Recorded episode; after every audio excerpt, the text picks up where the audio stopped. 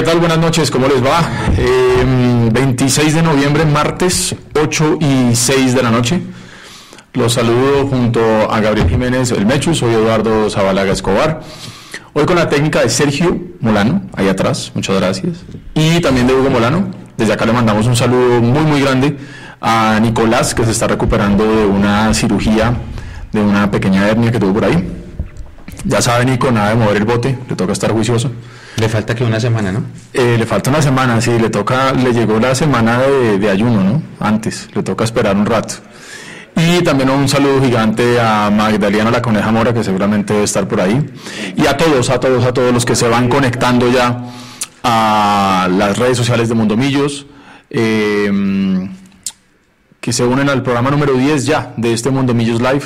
Un saludo grande también para Juan Sebastián Gómez, con el que tendremos un montón, un montón de datos y un montón de numeritos. Andrés Hurtatis también que está por ahí, así que a todos un grandísimo abrazo, gracias por conectarse a este programa número 10 en una noche y en una coyuntura de país especial, compleja, dolorosa en algunos casos, pero aquí estamos y vamos a sacar un ratico, yo creo que una hora y media más o menos para que charlemos de fútbol, para que hablemos de millonarios, la información que tenemos, la poca o mucha información que podamos tener. Pero yo creo que lo más importante y, lo que hay que resaltar hoy en este momento es eh, lo que pasó ayer eh, en la final de la Supercopa Juvenil Sub-20, que ya Mecho nos va a contar en detalle qué fue lo que pasó, porque la categoría de millonarios salió campeón después de ganarle 3 a 1 al Tolima en el partido de vuelta partido de ida 0-0. Entonces, Mechu, sin más, buenas noches y, bueno, hermano, hablemos de fútbol. Eh, no sin antes decirle a toda la gente que, se cuiden mucho, si están saliendo a marchar, háganlo con mucha prudencia y con mucho cuidado. Eh, seguramente estamos marchando por, por cosas que queremos buscar un país mejor. es que no es eh, fácil, digamos, hacer un, un live hoy pues como usted dijo, con la, con la situación, la coyuntura que está viviendo el país, ¿no? Porque lo que, lo que está pasando desde el pasado jueves es importante y va a seguir. Y creo que, en una opinión personal, debe seguir. Si el pueblo quiere hacerse sentir, tiene que seguir, no es marchar un día y ya. Por eso está bien dentro de las pretensiones de la gente, de estas protestas y las cacerolas y de todo este tema tiene que trascender. Yo lo decía el viernes, me gané unos putazos de un, cierto grupo de, uribistas. Pues porque el viernes fue terrible eso del de la toque de queda y esas cosas. Eso fue yo no había sentido esa vaina, eh, Me parece terrible, entonces yo decía, no, está demasiado premeditado y bueno, y, decía, si el pueblo quiere manifestar, sí hay que seguir y seguir y seguir y bueno, hay que seguir y con lo que pasó con este chico Dylan, hay que seguir. Sí, sí, sí. Y mañana van a seguir más. Y para eso es difícil, pues pasar de ese plano político a la pelota, ¿no? Sí, la sí, pelota sí, no se mancha, dice, ¿no? Exactamente, exactamente. Y nos toca seguir acá y claro, la gente va a decir, porque también hubo hinchas que dijeron que, que, hay que para qué la cantera, que no, hay, que aplaudir esto, esto, estos muchachos, hay que aplaudirlo. Sí. Y yo lo dije ayer en la, en la transmisión y lo voy a repetir ahora en este live mandarle un abrazo y una gran felicitación a todo el cuerpo de técnicos de las divisiones inferiores de Millonarios, porque sí, el técnico de la sub-20 es el Rolo y está el profe José. Pero antes fueron sub-17, bueno, fueron sub-20B, antes fueron sub-17A, antes fueron sub-17B, antes fueron sub-15. Y en ese proceso todos los profesores estuvieron nuestros muchachos, todos. El profe Salomón, el profe Felipe Santos, el profe Moya, el profe Servilio Encuesta, Freddy León, ahora el Rolo. Y todos, todos tuvieron su granito de arena formando a esta categoría que hace dos años quedó eliminada en cuartos de final con Equidad, que fue el campeón. El año pasado quedó eliminada en cuartos de final por Cúcuta, que fue subcampeón. Y ahora por fin consigue el campeonato. Que no es poco, porque es la segunda vez que lo conseguimos, porque vamos a volver a una Copa Libertadores de la categoría el otro año y eso no pasaba desde 2011 que fue la primera edición. Y porque pasaron nueve años para volver a primero jugar una final y ahora a ganarla porque se la habíamos ganado al Real Cartagena en 2010 y en el 2009 la habíamos perdido con el Cali que es el equipo que más veces ha ganado este torneo juvenil el torneo nacional juvenil. Así que lo que hicieron estos muchachos que todavía hoy, hoy nos escribieron y nos dijeron seguimos muy felices la proeza que hicieron estos muchachos es impresionante, impresionante y les mandamos un saludo a todos, a todos los que jugaron, los que no, los que estaban convocados, los que estaban con la selección Bogotá en los juegos ahorita de, de Bolívar, los nacionales, nacionales sí. que tuvimos y qué bronca, distancia, Qué bronca no puede estar en su final, hermano. Pero es de todos, es de todos. Este título sub-20 lo, lo ganaron todos. Y la CONE, porque la CONE debe estar conectada, la CONE era la más feliz ayer porque los jugadores le decían, le decían, eso también es de ustedes, de Mundo Millos. Ya se volvió como la tía, ¿no? La tía de eso ellos. también es de ustedes porque ustedes nos acompañaron todo el torneo y los jugadores los, los la abrazaban y le decían gracias por estar acá, gracias por acompañarnos, porque eso también es una tarea de Heiler. Heiler si está conectado, Heiler nos ayudó a cubrir los partidos allá en el llano. Si está Gabriel Arevalo que nos ayudó en Ibagué y nos ayudó en, en, Eiva. Entonces ese cubrimiento de todo el año de esta, de esta, de esta categoría y de todas también fue un premio de la CONE, le decían los jugadores, le decían eso también es de ustedes, y están los videos, y tenemos muchos más videos que vamos a poner un compilado en, este canal de YouTube.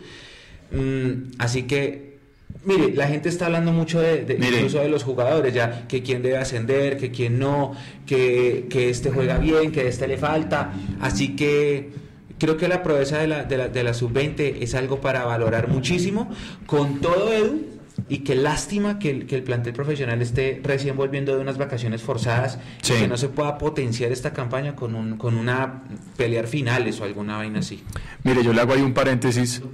Eh, le hago un paréntesis eh, para leer uno de los primeros comentarios que estamos ya recibiendo a través de YouTube. Nos saluda Andrés Felipe González López, que él siempre ha estado muy conectado de los programas de Mundo Millos Live y nos dice, muy eh, encauzando lo que usted decía al principio del programa, dice, hoy no los puedo acompañar, hay una causa en las calles, Espero un buen programa y los veré en diferido.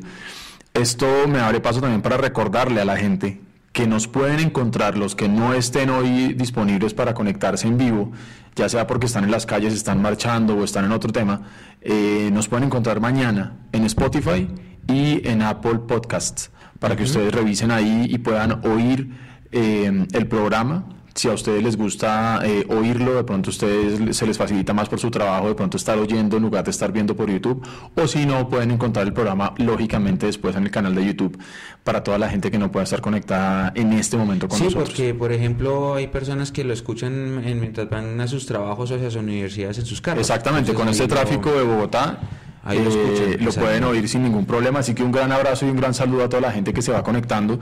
Y, de nuevo, lo que usted estaba diciendo, em, yo creo que, em, y ya con esto yo voy a cerrar también mi editorial de lo que está pasando en el país para hablar de fútbol.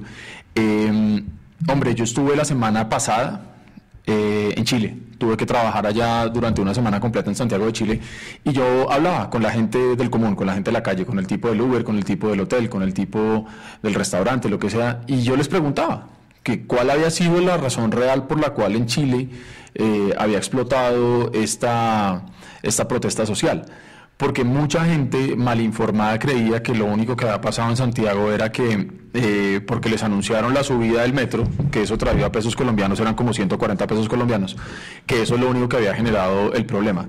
Eso fue simplemente la gota que rebasó la copa. Pero cuando hablamos de muchas cosas, eh, una cosa que me llamó muchísimo la atención es que me decían, mira, hay una gran brecha social entre, por ejemplo, los congresistas y los senadores que se ganan eh, 35, 40, 50 veces más que el salario mínimo. Y si usted se pone a mirar, es exactamente lo que pasa aquí en Colombia. Sí. Exactamente lo mismo. Pero con una mejor economía ya, ¿no? Imagínese usted. Claro, un modelo económico que de todas maneras estalló, ¿no? Eh, eso por un lado. La otra cosa, el tema de los fondos de pensiones. Lo mismo que nos pasa acá, ¿no? Las famosas AFPs. Eh, entonces, eh, hay muchas cosas que, que, que en común tenemos con lo que está pasando en Santiago y yo creo que eh, ya salió esta semana en el periódico El Tiempo y en otros medios que ya en, Chile accedieron a bajarle a la mitad del salario de los congresistas. Yo creo que eso es fiel muestra de lo que puede lograr la gente cuando sale a marchar, resiste y, aguanta. Pero Yo creo que, eso... tiene que haber, eh, lo que hablamos nosotros internamente, tiene que haber constancia. Exactamente. Y tiene que haber un discurso unificado que si usted me lo pregunta, para mí creo que eso es lo que falta acá. Usted va y le pregunta de pronto al estudiante que va marchando y él le dice que marcha por una cosa, por un país mejor. Ok, pero ¿y qué es un país mejor? ¿Sí? Entonces yo creo que es, es, importante y nosotros como medio que amamos y cubrimos a millonarios y que hacemos esto por pasión, no podemos ser ajenos a lo que está pasando en el país. ¿Por qué? Primero porque nos duele lo que pasa, amamos la ciudad, ¿sí? Eh, en lo personal yo me identifico con muchas de las cosas que están pasando, por ejemplo, temas de anticorrupción. Eh, pero adicionalmente a eso porque nosotros le lleguemos a uno, a 10, a 15, a 20, a 1000 personas en nuestro canal, eh, es una responsabilidad nuestra también hablar del tema. Eh, no como, como hablábamos hace un par de programas tal vez de lo que pasaba con, con, el paro de futbolistas que los canales oficiales ni se pronunciaban del tema y los periodistas decían los locos. Yo creo que uno tiene una responsabilidad también cuando se anima a tener el micrófono y hablar, ¿no? Sí, claro, claro, si no es por City TV, no estamos viendo nada. Eso también pasó, exactamente, y se, se, se, se dedicaron a, a, mostrar lo malo del paro y no, la, y no todo lo que se debiera mostrar. Los canales oficialistas, por decirlo así, se, se, se, se les vio eso, que me acordé mucho de ese paro. Uh -huh, uh -huh. Pero yo decía eso, es el tema de constancia, es lo mismo, es lo mismo que la sub-20, no es ir a acompañarlos en la final, en una final está todo el mundo, no, eh, es, es, ir y volver a ir y estar pendiente y en el partido de la fecha 1 y la fecha 2, eso es constancia.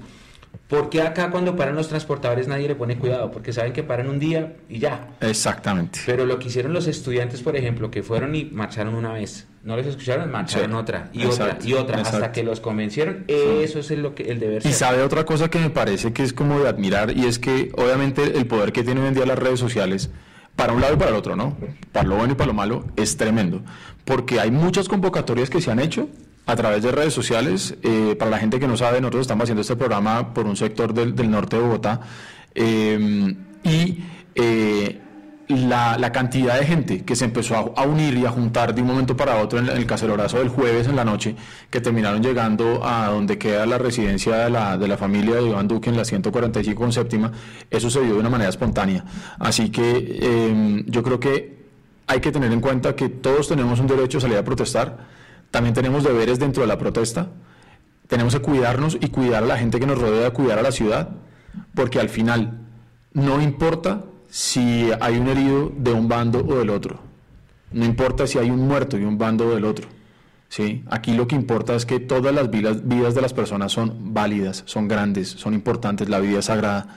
Así que si van a estar en la calle, como nos está saludando Álvaro Prieto, que también está con nosotros siempre, hoy nos está saludando desde la 19 con cuarta, eh, un abrazo grande para todos y cuídense mucho, con muchísima prudencia, sí. cuídense mucho porque en su casa los está esperando gente que los quiere mucho. Por eso decíamos que no era, no era sencillo hacer este live hoy, pero teníamos que hacerlo. Primero porque la semana pasada no pudimos, Exactamente. porque hace dos semanas tampoco pudimos. ¿Por qué? Por los mismos paros. Exactamente. Entonces teníamos que retomar. Y hablando de convocatorias, Hoy empezaron las convocatorias de fútbol base de Millonarios. Exactamente. Otra de las cosas que generó todo esto es eso. Como Millonarios Sub-20 fue campeón y todo el mundo lo replicó, los grandes medios también lo replicaron. Por ahí nos comentaban esta mañana que, que Caracol puso nuestros goles de la transmisión en su, en su noticiero esta mañana. Sí. Gracias. Que que con todo eso se replicó, ya la gente empezó a conocer un poquito más del equipo sub-20, que, uy, Millonarios tiene un equipo sub-20 bueno, ya están preguntando y les agradecemos los que quieran donar a la causa, como, si, como en los programas pasados, como en la transmisión de la ida contra el Tolima en Ibagué.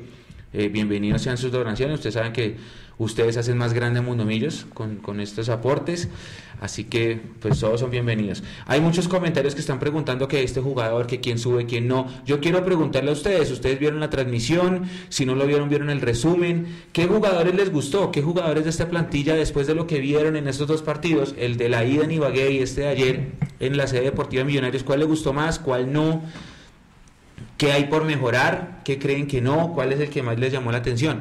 ¿Por qué lo, lo digo? Porque el, el, partido de día lo pasamos por Facebook y por YouTube. Sí. El partido de vuelta ayer no pudimos hacerlo en las dos redes porque no teníamos fluido eléctrico y de eso ahorita voy a tocar ese, ese tema. Sí.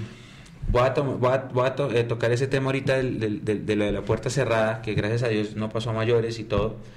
Pero Independientemente de eso, se pudo, ver, se pudo ver el partido por Facebook, no había que loguearse, se podía simplemente entrar al link que pusimos en las otras redes y poder ver el partido. ¿Qué opinan? Opinen, ¿qué jugadores le, le gustaron más?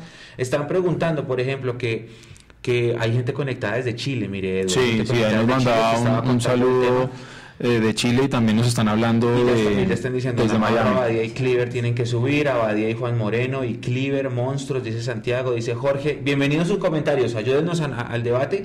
Entonces, estaban preguntando eso, ¿qué jugadores son? Y entonces ahí está, está. Juan Moreno fue el arquero de la gira, el que jugó el segundo partido en Estados Unidos a mitad de año con Pinto. Juan Moreno tapó contra el América que perdimos 2-1 uh -huh. allá en Boca Ratón pero todavía no ha podido debutar como profesional. Él está ahí haciéndole pista a Wilker, a Jefferson y a Ramiro. De hecho, ayer él dijo que de los tres había aprendido muchísimo eh, en, su preparación. Aquí nos saludan. Gracias, gracias María P. María Paula, muchas gracias por el saludo. Mm, está Cleaver, Cleaver jugó ya en Copa Colombia. Este el primer semestre salió expulsado en un partido contra, si no estoy mal fue Bogotá, no, fue Tigres, si no estoy mal fue contra Tigres. Mm, creo que fue contra... Eh, ah, tal vez. O Llaneros, no, con Llaneros, creo que fue con Llaneros en la vuelta. Ya jugó, Sebastián Navarro fue convocado, pero no, no alcanzó a jugar. Él estuvo en dos convocatorias del primer semestre del año y el otro es Diego Badía, que lo inscribieron este semestre. Pinto es que lo inscribe, pero no jugó. Y él contó ayer que él había estado entrenando medio semestre con el plantel profesional y que era una experiencia y que, y que estaba creciendo. Ya por eso empezaron a filtrar rumores de que lo estaba buscando el Junior. No lo puedo asegurar. Pero y, a Juanito Moreno como que también están preguntando por él. Sí, ¿no? Sí, sí, sí. Hay buenos jugadores, hay buenos jugadores, hay... Mm, están, digamos, la pareja de centrales, ustedes la vieron ayer, Henry Ospina y, Juanjo que hizo el segundo gol. Mm, son buenos, a Juanjo lo ascendieron de la sub-20, de, que no tienen experiencia para, para esa para, para el torneo, para el plantel profesional. ¿Sí?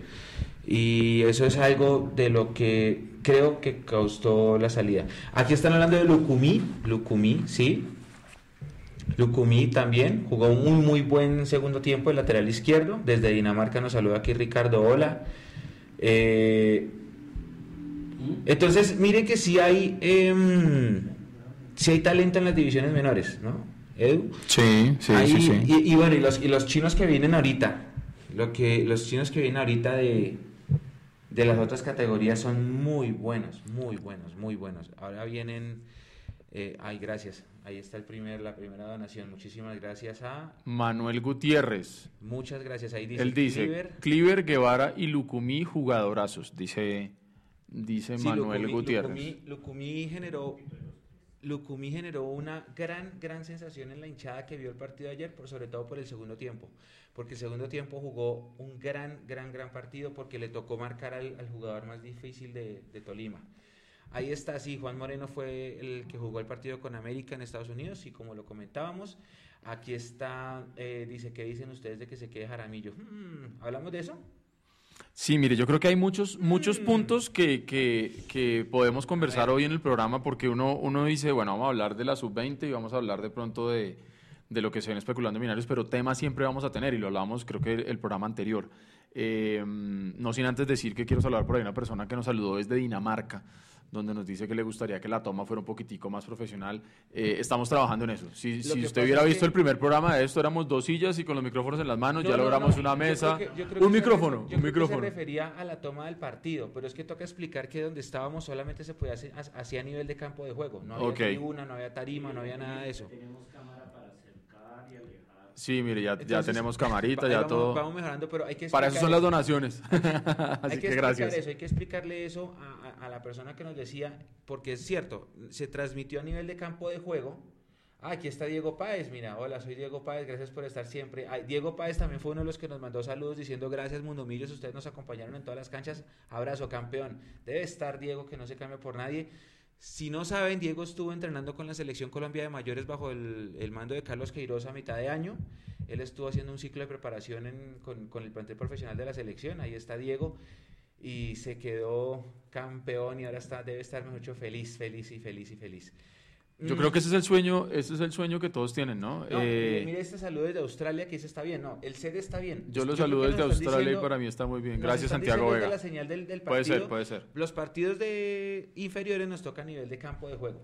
No hay una tribuna, en la sede del Tolima sí había un monte y entonces por eso en el monte pudimos instalar las cámaras bien y pudimos transmitir, pero acá nos tocaba a nivel de, de campo de juego, a igual que le tocó acá en el Capital, que también sacó unas tomas de los de los partidos. Esa es la razón, esa es la razón, pero es por la, infraestructura que hay en Excoli. Exactamente. Y pues en Millonarios. Ahora, que eso es otra cosa, ¿no? Que hay que, que hay que, vea, ay, sí señor, vea, otra donación, Juancho Azul dice, buen trabajo muchachos, saludos desde Miami, Juan Carlos Alba, un abrazo gigante Juan Carlos, gracias por estar ahí, gracias por esa donación que nos ayuda a ser más grandes, porque hagan de cuenta, eh, esas cosas que ustedes nos ayudan y con los, con los aportes que ustedes nos dan, eso eh, lo reinvertimos en Mundomillos. Entonces lo reinvertimos en los equipos para poder llevarles a ustedes las transmisiones cada vez mejores, con, con más y mejor calidad. Así que realmente muchas gracias a todos los que, a los que se conectan y a los que tienen la posibilidad de, donar. De verdad que mil y mil gracias. Voy a responder la pregunta que quiere que, que quiere todo, que tiene todo el mundo y que la preguntó Michael.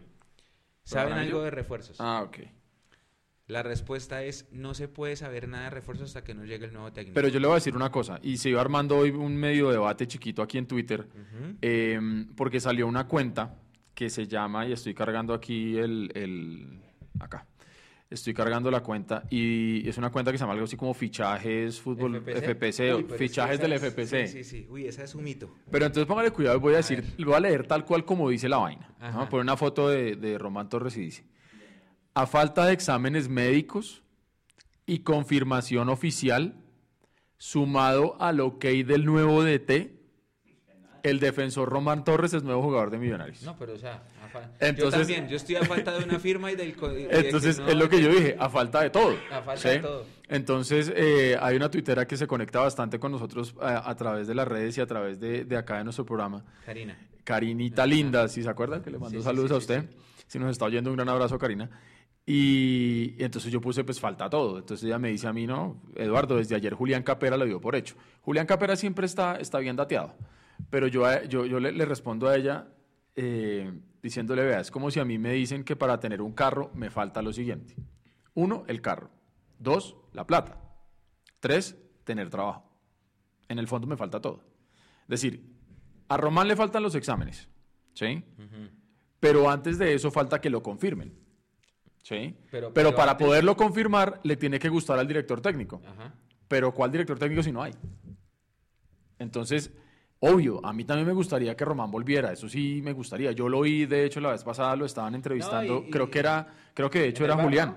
Creo que era Julián sí, lo están entrevistando y él decía que a él le encantaría, que él le encantaría llegar a Millonarios, que es el equipo de su corazón, que ta, ta, pero, pero pues es que fue claro también, no ha habido conversaciones con él hasta el viernes, creo que fue que Pero él vino a Bogotá, ¿no? Sí, él está en Bogotá, él está en Bogotá y vino a unos, unos temas personales.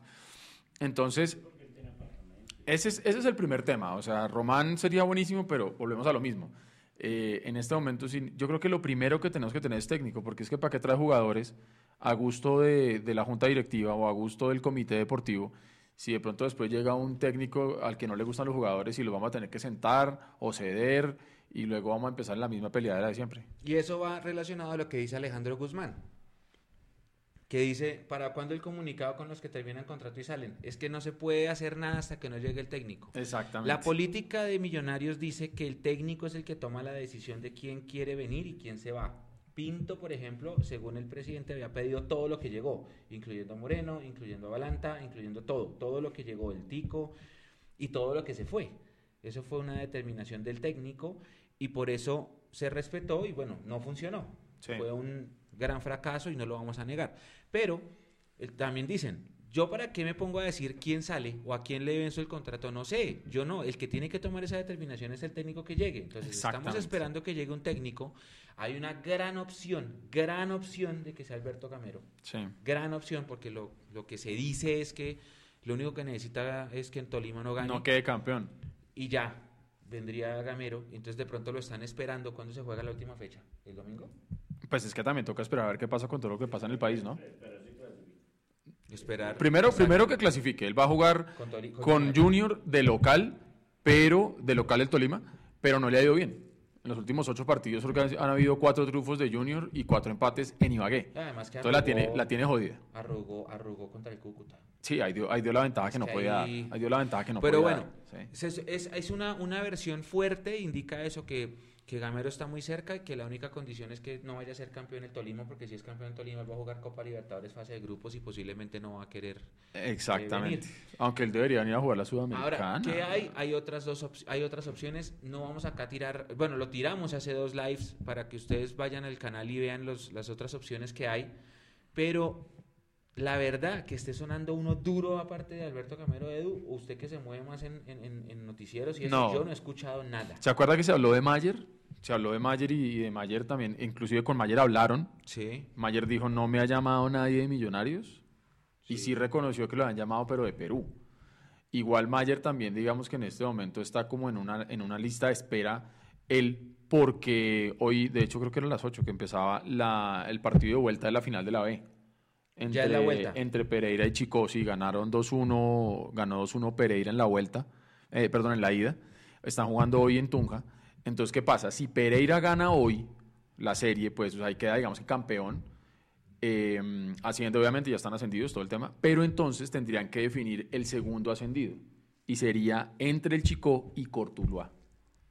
Entonces, ahí por eso digo que Mayer también, supon- supongamos, si fuera Mayer, vea, gol del Pereira, de hecho acá, gol del Pereira. Gol del Pereira. 3-1 en el agregado, 1-0 en el, en el partido. Entonces, sería el partido Chico-Cortuluá para poder eh, llegar al, al- al segundo ascendido. Entonces, si supongamos que si fuera Mayer, también toca esperar. Entonces, yo creo que en este momento, eh, muy seguramente el equipo ya tiene claro, el equipo me refiero a la parte directiva, ya tiene claro cuál es el que quieren, pero hay que esperar a ver que, cómo se desenlaza tanto la liga como, pues en este caso, si es que llegase a ser Mayer, eh, Hay alguien que el está torneo. diciendo, hay alguien que está diciendo que César Torres, el de El de Alianza, Alianza. Petrolera, Uy. Sí, Ah, Sí, eso es verdad, eso es verdad. Sí, lo que nos Sí, dicen sí, ahí sí, es están cierto. diciéndolo harto, César Torres. Y a mí me, me preocupa, no por, por César Torres, porque pues para ser honestos, no conozco al técnico, vi un par de partidos de Alianza Petrolera y ya está. Eh, me preocupa porque po- esas podrían ser jugadas muy naturales de su amigo Serpa y compañía, de traerse un técnico... Barato. ajá, exactamente. Barato. Porque dejémonos de joder. Gamero no va a ser barato. No. ¿sí? Y, y- y es lo mismo, o sea, si Gamero se viene para acá, seguramente él va a buscar una mejora por su vida, por su familia, por su profesión, por lo que sea, ¿sí? Entonces, eso es lo que toca esperar. Y el otro que inclusive hemos hablado aquí hace un par de programas, eh, Rafael Dudamel, pero eso nunca volvió a sonar tampoco. No, no, es que yo no he vuelto a escuchar. De hecho, incluso de Gamero también estaba sonando disque para Panamá, pero luego en Panamá dijeron que no. Entonces, en es- esta es una temporada donde suena absolutamente todo y es jodido pedirle a la gente que tenga calma, ¿sí? Sí, Porque todos quisiéramos tener noticias ya y poder empezar a trabajar ya y que Sí. el técnico llegue ya y que ponga a sus jugadores y, por ejemplo, y puedan salir esos comunicados que nos están pidiendo ahí, que el equipo salga a decir, bueno, quién se va, quién se queda, porque en este momento el equipo está en un total stand-by, totalmente. O sea, estamos en, un, en una pausa eh, pues que no le conviene a nadie porque es que volvemos a lo mismo. Enero es a la vuelta de la esquina. Noviembre no existe. Yo creo que lo único que hizo que noviembre existiera como mes, aparte de su cumpleaños, eh, eh, el paro. Porque si no, noviembre pasa derecho. ¿sí? Eh, y viene diciembre y diciembre se acaba el 15. Ya ahí todo el mundo se va de vacaciones, se va a lo que sea. lo- no- seguiremos trabajando los que, los que tenemos que trabajar. Porque a pesar de apoyar el paro, nosotros trabajamos también, no queremos nada regalado. Eh, entonces, enero es ya. Entonces, si no se toman decisiones urgentes, vamos a empezar a dar palos de ciego y eso va a ser muy difícil. Y ahora, como los, como pasó esto de la salida del, del profe Pinto y quedamos como a la intemperie, entonces la- se tomó la decisión de que los jugadores salieran a unas vacaciones pequeñas y volvieran Sí. ayer. Pero Ayer, están en vacaciones hace rato. güey. ayer estuvieron muchos jugadores viendo el partido de la sub-20. Yo vi a McAllister, vi a Jefferson Martínez, vi a, a Bertel, que se había doblado un tobillo ayer, Sí. estaba cogiendo, vi a Román, vi a Huérfano, vi a. No, a Felipe Román, vi a. ¿quién Son del mismo color. Bueno, McAllister, eh, Salazar estaba. Salazar, de hecho, se sacó varias fotos con los jugadores. Y con Ah, yo pensé que me decía, se sacó varios jugadores en el entrenamiento, pero no, ese con- no. Estaban con, con fotos. Eh, entonces, miren, alguien está, está preguntando por David Machado. Están preguntando por un defensa del Huila. Están preguntando por. Había otro jugador por ahí que estaba. Otro jugador. Hay, hay- bueno, ya es que ya se pasó el chat. Pero eso es lo importante de, la- de que sea destacado para podernos, poderlo ver más fácil. Bueno, estaban pidiendo tres jugadores. Yo les voy a decir, entiendo que ahorita todo el mundo quiere saber noticias y todo el mundo quiere saber quién es quién va a llegar y quién va se va a ir, pero hasta que no haya el técnico firmado no va a haber nada. Nada, ni siquiera Román Torres, nada. Exactamente, Nada, exactamente. nada, y yo nada. y yo digamos que ahí sí me la juego diciendo que es, es, es a pesar de que a nivel de hincha no sea lo que uno quisiera, eh, es la jugada más inteligente, si se quiere, desde el punto de vista directivo. Porque si usted se pone a, contra- a contratar a jugadores hoy, supongamos, solamente con la palabra del técnico X. Digamos que el técnico X ya le dio la palabra a Millonarios que va a venir, pero tiene que terminar de jugar el cuadrangular, para no decir que es gamero. Supongamos que tiene la palabra y supongamos que entonces le dice a Millonarios, sí, contrate A, B, C. Millonarios va, lo contrata y lo firma. Y luego ese técnico no puede llegar. Millonarios se queda con esos jugadores, ¿qué va a pasar? ¿Sí? Es que ese es el problema. Nada. Ese es el nada. problema. Y eso, ¿sí? y eso lo, lo, lo ha referenciado mucho el presidente. Él dice, las decisiones deportivas las tiene que tomar el técnico. Por eso hasta que no esté el técnico, por ejemplo, ¿qué tal que el técnico que llegue le guste Carlos López?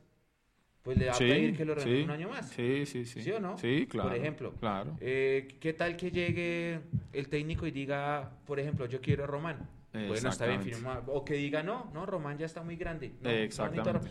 Entonces todo eso depende. Todo eso depende. Sí, claro, la gente es feliz. Cuando sonó el nombre de Román Torres, todo el mundo feliz, dichoso. Uy, va a volver Román, un tipo querido acá desde la casa. y, además que es, y además que es el líder que yo creo que nos faltó. líder. ¿sí? O sea, no, no, no solamente líder en su posición de defensa, sino líder dentro del grupo. Que creo que eso sí faltó. Y si, y si, y si, y si se da, pues buenísimo y bienvenido. Puede sonar Eduardo Zabalaga como lateral izquierdo. Hasta que no llegue un técnico no se va a saber nada, nada. Todo esto es humo, pero Exactamente. recontra humo. Exactamente. Recontra humo. Lo primero, mire, por ejemplo, este Sebastián Hernández, la, Millones está interesado por el volante. No. Sebastián Hernández jugó acá en el 2006 con el Pecoso Castro Mm. y no le fue bien. Era la dupla armadora de Gabriel Fernández. Han pasado 13 años desde, ese- desde entonces, pero no, hay que esperar a que suen, a que llegue un técnico que a ver si es el técnico, ¿no? Pensando en que vamos a jugar la Copa Sudamericana, que ya vamos a hablar un poquito de cómo se va a jugar la Copa Sudamericana el otro año. Mire que dicen aquí Sebastián Amaya Pinto está sonando para dirigir a Junior. ¿Y come? ¿Saña? ¿Sale? Estaba sonando que iba a salir. Yo vi esta mañana Siempre queda campeón y sale, ¿no? Ah, pues que eso también, ese, ese, ese, ese, ya que Julio. Julio noveno, no sé, yo no sé Y cuántas vuelve- veces va. Y vuelve a los tres meses Sí, y sí, sí, quedar campeón. Y soluciona todo el, y, to- y soluciona todo el rollo.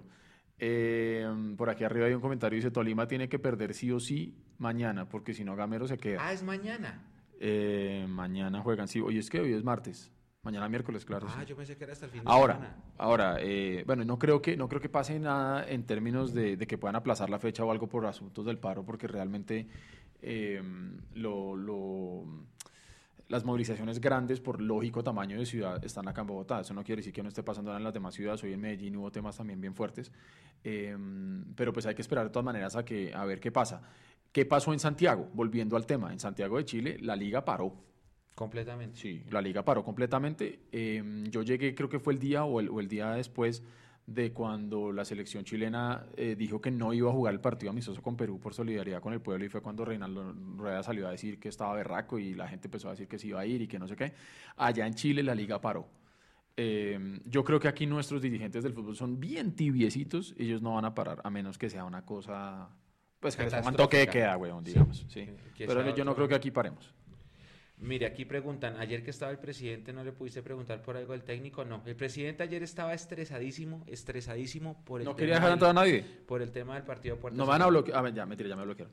estaba, estaba muy estresado porque en un momento eh, se, se, se, se, se determinó no jugar el partido ni siquiera con acceso a medios. Sí.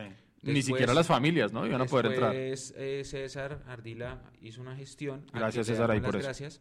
Y pudo entrar dos personas de cada medio. Y como no había energía, no había baños, no había seguridad, no había policía, tocaba Sí. tener seguridad privada, la gente de Open. Ahí fue que eh, se pasó este tema de las familias de los jugadores, que primero no los querían dejar entrar. Los jugadores fueron los que pidieron y se pararon en la raya para que los dejaran entrar. Pudieron entrar. Después los, los iban a dejar en un espacio corto, lejos, o sea, era una vista como de, haga de cuenta como en la lateral. de la Sí, sede. sí, sí, sí. Eh, y después otra vez, pues César fue, hizo la gestión y los mandaron ya a la zona de occidental donde estaban en la transmisión. Pues occidental al lado de los bancos, pues digámoslo Sí. occidental a eso. Ajá, sí. Eh, entonces, eso fue lo que pasó y el presidente estaba muy, muy, muy estresado con el tema porque el presidente decía, decía, no tenemos acá luz, no tenemos policía, no tengo seguridad, no tengo baños. O sea, ¿qué pasa si a alguien le dan ganas de ir al baño? No, te, no había dónde. No, y se pueden meter en serio en un problema. Entonces, claro, eh, que entiendan que era puerta cerrada, que era puerta cerrada. Entonces, en medio de ese estrés, ya después le pasó cuando, cuando se acabó el partido, que ahí Ujú. lo, lo- lo sacamos en la transmisión y que le felicitó a los muchachos, pero, pero él estaba muy estresado. Entonces, obviamente, él no quiso hablar de técnicos, de absolutamente No, y nada. así yo creo que no hubiera estado estresado. Usted le pregunta y él no le va a decir nada. Exacto. Y en el partido de ida tratamos de tomar a Gamero y Gamero no quiso hablar. Estaba sentado al lado de nosotros, como ustedes vieron en una foto, pero lo, lo, tratamos de coger en la transmisión y no, y no quiso... Mire ese comentario que dice Ricardo Castillo en YouTube con el que yo estoy parcialmente de acuerdo y me gusta lo que está diciendo.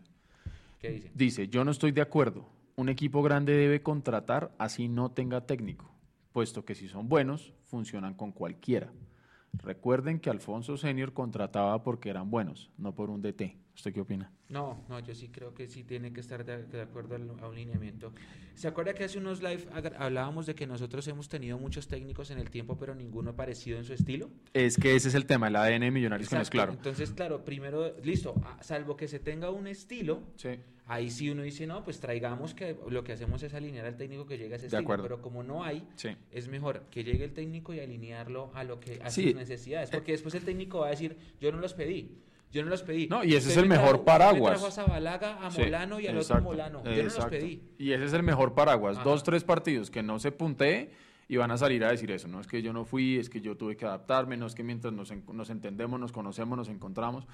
Eh, yo sí digo una cosa, y es que de todas maneras, aunque bueno, también toda regla tiene su excepción. Acuérdese con el caso, por ejemplo, de cuando se contrató a Santiago Montoya. Yo creo que ahí podemos coincidir todos que en el momento que Millonarios contrató a Santiago Montoya, yo creo que el 99% de la hinchada estuvimos de acuerdo con la llegada de Santiago Montoya porque tenía un excelente, excelente desempeño en el Tolima. Y mire lo que ha sido en Millonarios. Entonces, hay jugadores que son buenos y que les va bien en otros equipos, llegan a Millonarios y no me pregunte qué es lo que pasa. Mario Van Emerac nos decía aquí que la camiseta de Millonarios pesa, de acuerdo. Pero es que yo a veces siento que es ya como una brujería, hermano porque llegan jugadores que están bien en otro lado y aquí vienen, se lesionan, se parten la uña, no funcionan, se deprimen o se crecen y creen que ya por llegar a Bogotá llevan seis meses buenos jugando en el equipo, ya creen que, que tocaron el cielo con las manos. Eh, porque por ahí también estaban preguntando qué, qué, opiniones teníamos de las, de las eh, declaraciones de Felipe Jaramillo, ya más adelante vamos a hablar de eso. Entonces, Sí tiene que haber un, capitán del barco, efectivamente, con vía, como dice Andrés Buitrago, sin capitán en el barco no pueden estar los marineros al mando. Eh, de acuerdo, yo creo que sí necesitamos tener urgente ese, capitán, como, como bien menciona Andrés, eh, pero el problema es que no tenemos tiempo, pero pareciera, y esa es la otra cosa que a mí me preocupa, a menos que lo tengan súper bien guardado, y es que si la directiva de Minores puso el ojo solamente en Gamero, uno debería pensar y creer que tienen un plan B y un plan C y un plan D por si Gamero queda campeón o, lo que sea. Y el, y el tema es que eh, no suena nada más. Aparte de, este César Torres de, Alianza, que eso, pues no sé, es una, es una... Es que a mí César Torres me parece... Hay, hay, varias personas diciendo que para ser es el favorito, que ellos escucharon a... Por lo que es barato, lo que usted decía. Pero, no sé, me parece un tiro al aire... Eh, Mire, es que Duque está sonando para irse a Junior. Bueno, hay que... Si, sí, eso, eso yo lo vi hace un par de semanas también. Si, él quiere irse y se puede vender, hay que hacerlo. Sí, eso yo lo, yo lo vi, yo lo vi también. Nos estaban preguntando por ahí arriba que qué ha pasado con el proyecto de estadio, ya lo dijimos, hasta que no tengamos el POT, eh, ese proyecto quedó completamente parado. la, la, alcaldesa electa Claudia López tiene que presentar un nuevo POT. Peñalosa se demoró cuatro años en presentarlo, Claudia López dice que se va a demorar solamente uno dependiendo del POT que, se, que, se, que salga o que radique Claudia López y se le apruebe, sabremos qué va a pasar con el proyecto de estadio. Mire, el, técnico español de Independiente del Valle. Eso también, por ejemplo, eso nunca, yo, yo creo que esos son simples, esos han sido simples rumores, simples rumores. Rumores. Eh, ¿Qué más dicen acá? Que estaban diciendo a Anderson Plata, ¿no? Anderson Plata ya estuvo acá. Sí. Ya estuvo acá con Lillo y ya, ya fue. Eh, exacto, mire, Carlos Rodríguez dice lo mismo. Lo que pasa es que ante un eventual fracaso, el técnico va a decir que esos jugadores no los pidió a él. Eso va a ser, eso va a ser. Yo por eso digo que, que sí es toca esperar a que esté el técnico. Lo que, lo, que pasa es que no se puede dormir y lo que dice Eduardo es verdad. Si por esas cosas de la vida se cae lo de, lo, de la primera opción, supongamos que la primera opción es Gamero, si eso se cae, tiene que haber una segunda opción. Sí. Tiene que haber una segunda opción y estamos en, bueno, noviembre 26. Noviembre 26, la última fecha es mañana 27. Mm. Supongamos que quedan eliminados, entonces puede llegar el 28. Listo, bien. Tendría 15 días para trabajar antes de que los manden a vacaciones de Navidad, o 20 días para trabajar, y luego 10 días de enero para, o sí, unos 10, 12 días de enero para darle duro a una pretemporada que tiene que ser muy fuerte, porque el torneo empieza, como ya dijimos, antes de lo normal. Eh, generalmente empieza la última semana de enero, va a empezar el 19. Exactamente. Entonces eh, también están preguntando por los abonos. Eso no ha salido nada todavía. Tampoco, y no lo van a hacer, porque No, se les viene el mundo no. encima, porque sin técnico y sin refuerzos no van a sacar abonos. Ahora, qué lástima, ¿no? Porque usted diría, hombre, es la temporada de Navidad donde la gente tiene su prima, donde la gente de pronto por ahí le quiere dar un muy buen regalo de Navidad a alguien y un abono podría ser una buena opción, pero, pero no hay manera. Es decir, es que es como, como decirle a usted, compre un carro hoy, ya, pero no se lo puedo mostrar. Eh, no sabemos cómo va a llegar y simplemente confíe y por ahí en enero se lo entrego y esperemos a ver de qué color le llega. Eh, ese es el tema. Por eso es doloroso la situación en la que llegó Millonarios. Porque si estuviéramos hoy en los cuadrangulares, eh, usted puede sacar hoy en día los abonos y, y la gente va y lo hace. Y en diciembre es mucho más fácil, porque ¿qué pasa? En enero, en enero la gente ya llega sin plata. Yo por lo menos en enero siempre quedo en los rines. Entonces, en enero Sí, va a ser más complicado y, y ya estará del equipo de mercadeo de Millonarios ver qué se van a inventar. Eh, dice Mecho al micrófono que casi no se le oye. Hay que mirar el sonido, ya miramos. Eh, bueno. Abonos para enero, dice Cartucho, a quien le mandamos un gran saludo, siempre está conectado con Ah, nosotros. también me mandó un saludo. Un abrazo grandote. Muchas gracias, sí. Eh, así que bueno. Pero vea, si estamos en 25 de noviembre, acá alguien dijo que se va, que, que el torneo se acaba el 4. Ed García dice el campeonato se acaba el 4, que es de mañana en 8. sí. Si se acaba el, si se acaba el 4, es decir, el 5 ya tendríamos que tener técnico y ese técnico de- de trabajar todo diciembre fuerte, fuerte, fuerte, fuerte. Así que creo que si es así, podría salir un plan de abonos a diciembre 15. ¿sí? Si usted ya sabe que tiene un técnico que gusta de la hinchada y Tendrá que moverse muy rápido. rápido, o de- a- hasta pronto hasta ya estén charlando, ¿no? Oiga, ¿qué, qué, qué vamos mirando? ¿Qué opciones? Lo que pasa es que hasta que no esté firmado el primero no se puede firmar ninguno. Exactamente. Sí, mire, usted tiene razón. De pronto se anuncian, no sé, supongamos, soñemos, que anuncian a Gamero, Sí. que anuncian a Román. eh, no, pero de pronto no, yo no sé si con eso alcance. Eh, Cartucho por ahí nos decía eh, que el campeonato se acaba el 7 y el 8 de diciembre y recordándonos que eh, el campeonato del primer semestre del año entrante es muchísimo más corto por lo que hay Copa América. Ajá. Entonces, eh, para la gente que no sabe, les, les compartimos la información.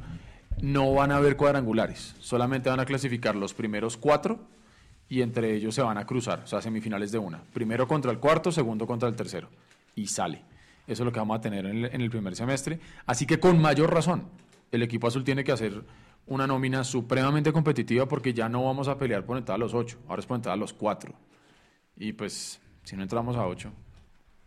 Complicado. Ah, bueno, y la otra cosa importante que dice Sebastián Amaya, ¿no? Cambia la liga de nombre, ¿no? Ya lo hemos hablado. Ya es... eh, Betplay. ¿vas- ¿Ya es confirmado? Sí. Oiga, pero Di Mayor está facturando bien, mire. Si es verdad lo que dice Sebastián Amaya de 8 millones de dólares, bien. Esto es un billete porque es que de todas maneras, acuérdese con los, los eh, reportes de las super sociedades que salieron, que revisamos acá en este programa, Sí. eh, los equipos están todos en rojo. Y el equipo que en teoría tenía más ingresos y todo fue el que más plata perdió, que es Nacional. Entonces, es. entonces yo creo que de alguna u otra manera tienen que salir a buscar salvavidas para darle platica a los equipos porque si no la cosa no va a funcionar y el espectáculo no va a mejorar. Y hay que ver también qué va a pasar con el famoso canal premium, ¿no? Yo me imagino que si ya hay un técnico con el que hay conversaciones, obviamente falta la firma y sin la firma es falta el 95% de la contratación. Sí. ¿Sí? Si hay un técnico con el que están hablando, yo me imagino que él sí habrá dicho, vayan buscando a este, vayan preguntando por este, este me gusta, ¿sí? Sí. Me imagino yo que se estarán moviendo en eso para que cuando anuncien al técnico inmediatamente rápido empiecen a anunciar jugadores. Yo me, me imagino, o sea, no estoy diciendo que esté pasando, pero me imagino. Mm, así que creo yo que no es sino que anuncien al técnico, que eso va a ser posiblemente la otra semana, y, o bueno, esta si, si hay un descalabro mañana y es gamero. Y después de anunciarlo va a empezar a, ahí sí a sonar nombres. Por ahora se puede decir lo que quiera, pero yo digo que todo es humo. Todo es humo. ¿Usted qué prefiere? Se la va a poner difícil. ¿Usted qué prefiere? ¿Que el Tolima quede eliminado para que Gamero llegue rápido? ¿O que el Tolima siga a la final para que el Junior no sea tricampeón? No, que llegue Camero. Entonces usted le da el huevo que Junior llegue a la sí, final. no me importa. Ok. Ahora, sí, el que llegue a la final de esos dos tiene que quedar campeón.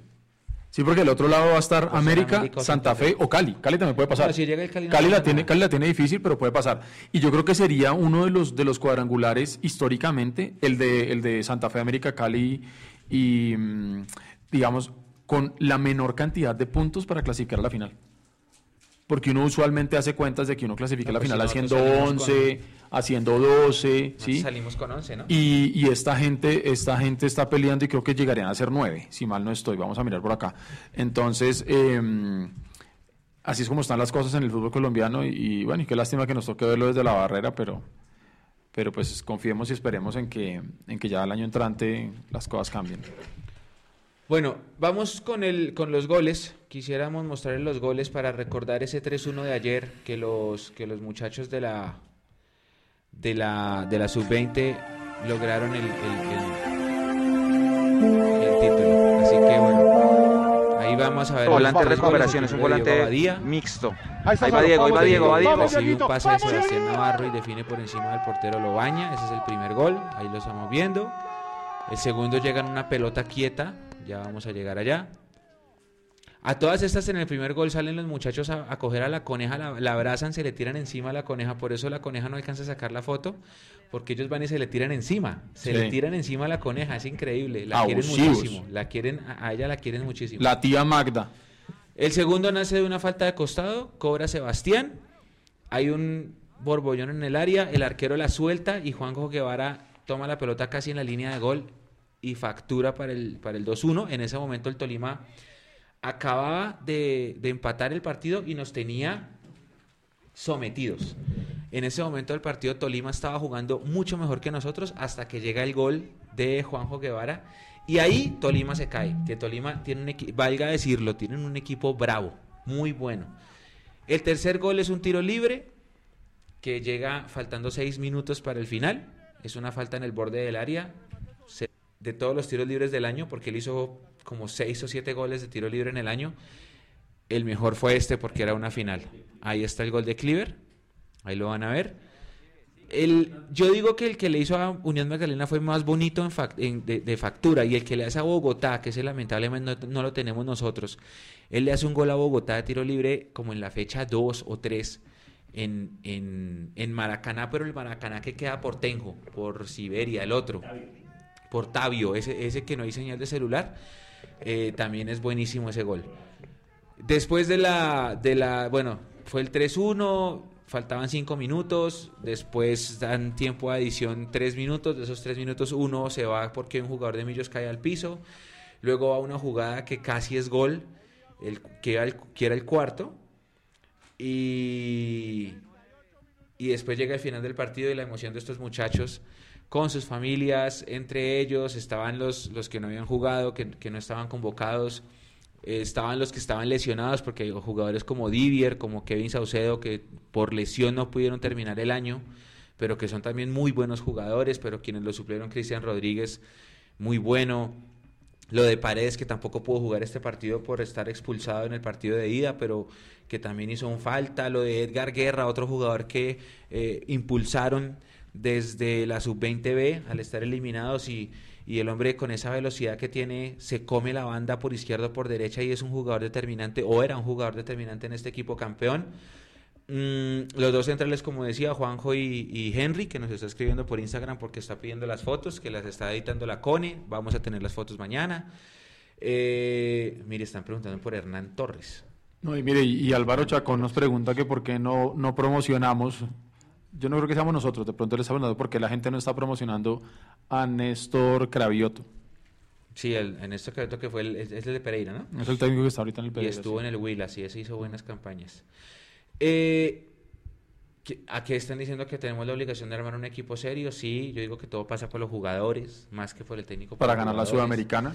Pero de esta, de esta camada, y quiero ser enfático, es una opinión muy personal, pero creo que mi, mi consigna es esa. De aquí en adelante, Millonarios tiene que armar equipos enfocados en su fútbol base. Enfocados en su... Sí, claro, hay que traer tres o cuatro, que era lo que decía Van Emerac, tres o cuatro capos que sean jugadores gana, Y gana que títulos potencien a los pelados. que los potencian. Pero a estos chinos hay que darle la oportunidad en el primer equipo.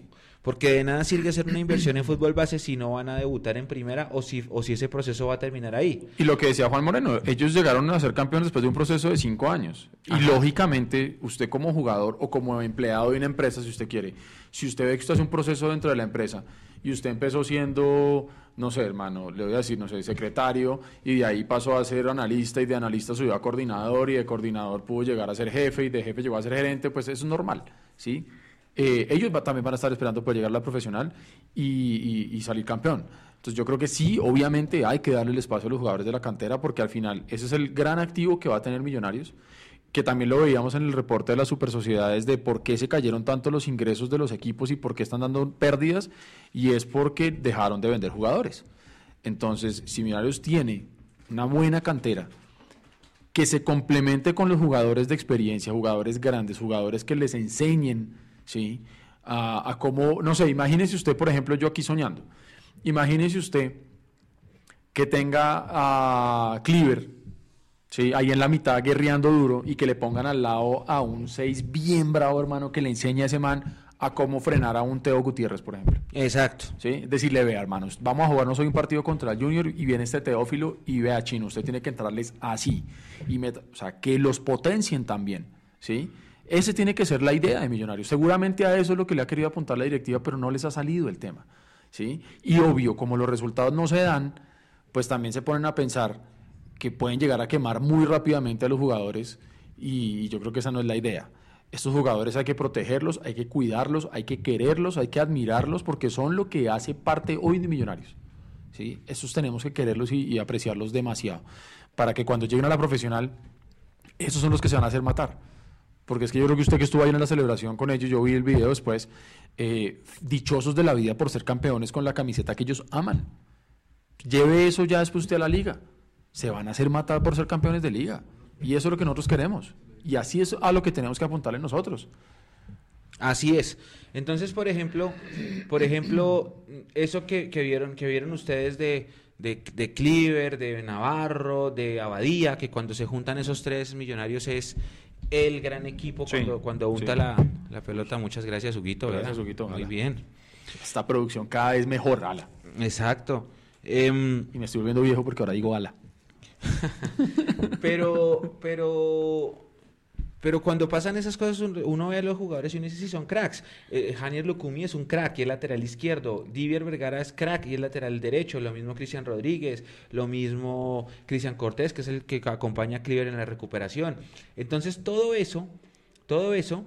Eh, hay, que, hay que potenciarlo. Aquí está preguntando Alejandro Hernández, ¿ese plantel se renueva para el otro año? Sí, los que van a cumplir la edad, los que cumplen años, los que los que llegan a la edad, hay dos opciones porque ya el convenio con Valledupar no existe más. De hecho, ayer estaba Emerson Rivaldo en la celebración. Él es él se fue a Valledupar a mitad de año, pero él hizo goles importantes en la primera fase. Y el título también es para él. Y es para, para David Rosero, para Juanjo Mosquera, para Kevin Saucedo, que estaba lesionado, para Mbappé, para Santi Cantillo, que no jugaron la final, pero estuvieron todo el año haciendo la campaña. Para Kevin Pedraza, que estaba convocado con selección. Eh, Dewar, Dewar Victoria. Nosotros vimos a esos muchachos jugar en la Nacional a mitad de año que se codiaron siendo sub-20 contra los sub-23 o, los profesionales de Caterpillar y Maracaneros y eso, es experiencia para ellos. Están preguntando por la convocatoria inferior. La, convocatoria empezó hoy y va, se va a mantener toda la semana. Sí. Toda la semana, no importa lo del paro, la convocatoria sigue. No, no han llegado ninguna notificación de millonarios de que la convocatoria no va. Están hablando ya que mañana 27 o sea, mañana están convocando al gran paro nacional como el que se convocó el 21, porque lo que hemos tenido nosotros, eh, como sabemos que hay gente que no se el troncal norte solamente funciona desde el terminal hasta los héroes, troncal suba desde 21 Ángeles hasta Escuela Militar, troncal 80 opera con normalidad pero sin servicio de alimentación, así que si están por ahí en la calle y están buscando transporte tengan en cuenta esta información. Troncal calle 26 operan desde el portal El Dorado hasta Quinta Paredes y troncal Américas opera con normalidad. Así es, así es. Eh, a mí me tocó, me tocó, yo, yo, yo estoy por la 26 y me tocó de tomar otra ruta porque hasta Quinta Pared estaban llegando los buses, me tocó otro. Mira, aquí hablan de William Ortiz, sí, William Ortiz que es el que se come el gol a la última jugada, que él también tiene un talento grande, él es un volante extremo. Entonces, ese plantel es grandísimo. Y los que cumplen, por ejemplo, eh, ¿ustedes se acuerdan de Tomás Robledo? Tomás Robledo era un volante 10 de Manizales, era, era crack él hace el gol de penal a Santa Fe en la definición por penales del año pasado que los eliminamos, pero él cumplió la edad y ya se le entregaron sus derechos y terminó. y así va con fortaleza. Por ahí estaba preguntando. ayer y, y sacó, puso su foto también y, y los jugadores le decían, eso también es tuyo, manito. Puta ¿Por qué? Pues porque crecieron juntos, sino que George ya llegó a los 21 y le entregaron sus papeles. Él está jugando en Fortaleza y jugó los cuadrangulares ahorita de la B. Entonces, eso va a pasar. Por ejemplo, aquí está preguntando por Huérfano. Ah. Eso Huérfano tiene contrato. Sí. Lo que pasa es que no lo inscribieron. Y como ya el contrato con el Valledupar no está, ¿A quién se lo cede? entonces es, es o, o- o- o lo pasas a primera división o ve y busca tu destino. Y, O si lo quieren mantener, téngalo con contrato, pero, pero le, le- le busca un equipo al que pueda llegar a préstamo. Pero pues como usted bien anota, ya no tenemos ese esa, esa posibilidad de- del equipo hermanito pequeñito que era Valledupar y tendrá que salir a buscar suerte en, en cualquier otro equipo. que yo me imagino que eso fue por temas económicos, ¿no? Y porque de pronto, no sé, yo no sé, eso sería bueno en algún momento poderlo llegar a preguntar, o sea, cuáles eran los objetivos claros que se habían planteado para esa alianza de Millonarios y Valledupar. ¿sí? Sí. Para entender si realmente fue que no funcionó o si los objetivos se cumplieron y ya se dio por cerrado el ciclo y ya está, pero digamos que no hay mucha información tampoco, ¿no? Ahora, por ejemplo, están preguntándonos muchos nombres, nombres de con quién reforzaríamos el equipo. A mí me gusta mucho Alex Castro, ese, es un, ese creo que es mi jugador top uno de lo que se puede traer Sí. del, del mercado. Mm, no sé usted cómo que, con qué jugador se quedaría como Vea, para hoy estaban- participar en el debate. Hoy, por ejemplo, estaban hablando, y yo no estoy de acuerdo en absoluto porque yo también tengo una filosofía, eso sí es personal y soy súper radical en eso. Hoy estaban diciendo que salió este señor eh, Osorio, el técnico del equipo verde allá de, de Antioquia, Sí. y eh, el man dando a entender que va a haber una desbandada allá y que van a, van a sacar, por ejemplo, a este man Enríquez y a Boca Negra. De hecho, había alguien por acá preguntando por Boca Negra. Eh, yo alcancé a tener una discusión antes de empezar el programa ahí con unos amigos y los socios. Y, por ejemplo, el caso de Boca Negra es un jugador que todo el mundo dice que es pechifrío, que es un jugador muy tibio, que eso no, no sirve de nada. Eh, yo creo que uno no debe recibir las obras de nadie. Una cosa es que yo vaya y lo busque porque tengo la convicción de que es el, el jugador que me puede servir porque el técnico me lo pidió o porque la ADN me dice que es el jugador que yo quiero tener, pero no porque ya fueron descartados de otros equipos. Eh, en algún momento se habló, y póngale cuidado al bombo que le van a armar si realmente se llega a dar la contratación del Camello Márquez de la Unión a Nacional. Porque en el primer semestre más sentido todavía lo que le estoy diciendo que se vaya para Nacional. Porque Pero- se- si se va para Nacional, porque ya tiene amarrado también Selección Colombia y nuevamente el Sí, círculo exacto. vicioso o virtuoso, como lo quieran llamar, de ellos. Eh, yo no sé, yo creo que por ese lado ahí, ahí, ahí es como muy, muy complicado. Eh, nos preguntaban por Iron del Valle, ya lo hemos hablado, hablamos con México hace un par de programas también. Eh, hay que esperar si en México toman la decisión de quedarse con él o no. El caso de Matías, Matías eh, tiene hasta el próximo año, hasta junio, el préstamo allá, entonces es muy difícil que Matías vuelva. Eh, entonces yo creo que pensar hoy en jugadores buenos, rendidores, que uno diga, ya lo puedo tener, es que el fútbol colombiano, si se da cuenta, Mecho está nivelado por lo bajo. Sí. No, que usted y- diga, es que la gran cosa- figura del campeonato, ¿cuál fue? Ahorita, por ejemplo, repuntando, Teo Gutiérrez. Sí, y yo le digo una cosa que estoy de acuerdo con usted, Edu. Yo no traigo sobras de Nacional. Lo critiqué en 2014, lo critiqué en Exactamente. 2015, lo critiqué en Exactamente. 2016 cuando fue el último que trajeron, que fue Julián Mejía, Sí. que fue una sobra que nos dejaron ellos. Y, y completamente una basura. y obviamente el tipo respiraba Nacional, no quería estar acá y ese fue el resultado. Hizo un gol, algo así, en la primera, sí, creo que hizo un primera gol. fecha. El primer partido que jugó hizo un gol. Y ya. Aquí están preguntando mucho por la convocatoria. Sí, si, la, si llega a haber info, se, se, daría por los medios oficiales y por nuestros medios, pero es que ya por la hora es muy difícil que se vaya a aplazar. Si ustedes estuvieron hoy en convocatorias, vayan mañana porque mañana eh, se continúan esas convocatorias. Y mañana creo que terminan dos de las categorías, las más grandes terminan mañana, porque el jueves y viernes son las de los más pequeñitos. Así que eh, vayan, si ya se presentaron hoy, vayan mañana. Sí, no tiene que esperen a que el paro los detenga, no, vayan mañana, vayan mañana. Miren, miren lo que, lo, que- lo que se puede lograr estando en las divisiones menores de Millonarios, llegar a una Copa Libertadores. Y si quiere, Sergio, ayúdeme, porfa, con esa gráfica, la que dice la del 2011, porfa. Em, la Libertadores 2011. Esa Copa Libertadores 2011 fue la primera edición de la Copa Libertadores Sub-20 y la que están los resultados, sí. Ahí está. Ahí se ve. Entonces, para los que nos van a escuchar en el, en el remoto, es la tabla de posiciones. Millonarios jugó esa Copa Libertadores en Perú, la primera edición en el 2011, y enfrentó a Flamengo, a Independiente José Terán de Ecuador y al América de México. El equipo termina último en el grupo con dos empates y una derrota. Empató con América 2-2, hizo los goles Cristian Alarcón, después empata 0-0 con Flamengo y en la última fecha pierde la oportunidad de clasificar con José Terán. Entonces, esa fue la única participación de Millonarios en esa copa. Se han jugado cuatro Copas Libertadores Sub-20. La más reciente fue el año pasado, en 2018. La disputó Equidad, que fue el campeón en 2017. Equidad nos eliminó a nosotros. y se juega cada dos años. Por eso el, campeón hasta ayer eh, de la Supercopa, que había sido nacional, no jugó Copa Libertadores Sub-20 este año. Nosotros ganamos hoy, eh, eh, ayer, perdón. Ahora vamos a jugar la Copa Libertadores. Eh, participa eh, equipos ganadores de los campeonatos sub-20 de cada país y el país sede tiene aparte un cupo más, más el campeón defensor. Esos son los 12 que juegan. Tal parece que va a ser en enero en Argentina. Esa es la información que tenemos y estamos haciendo la gestión, lo posible, lo que más podamos para acompañar al, al equipo sub-20 en esa, en esa participación. Eh, se han jugado, bueno, acá hay otra gráfica eh, con los equipos participantes de esa copa, la que se llama 2011 de posiciones, eh, Sergio,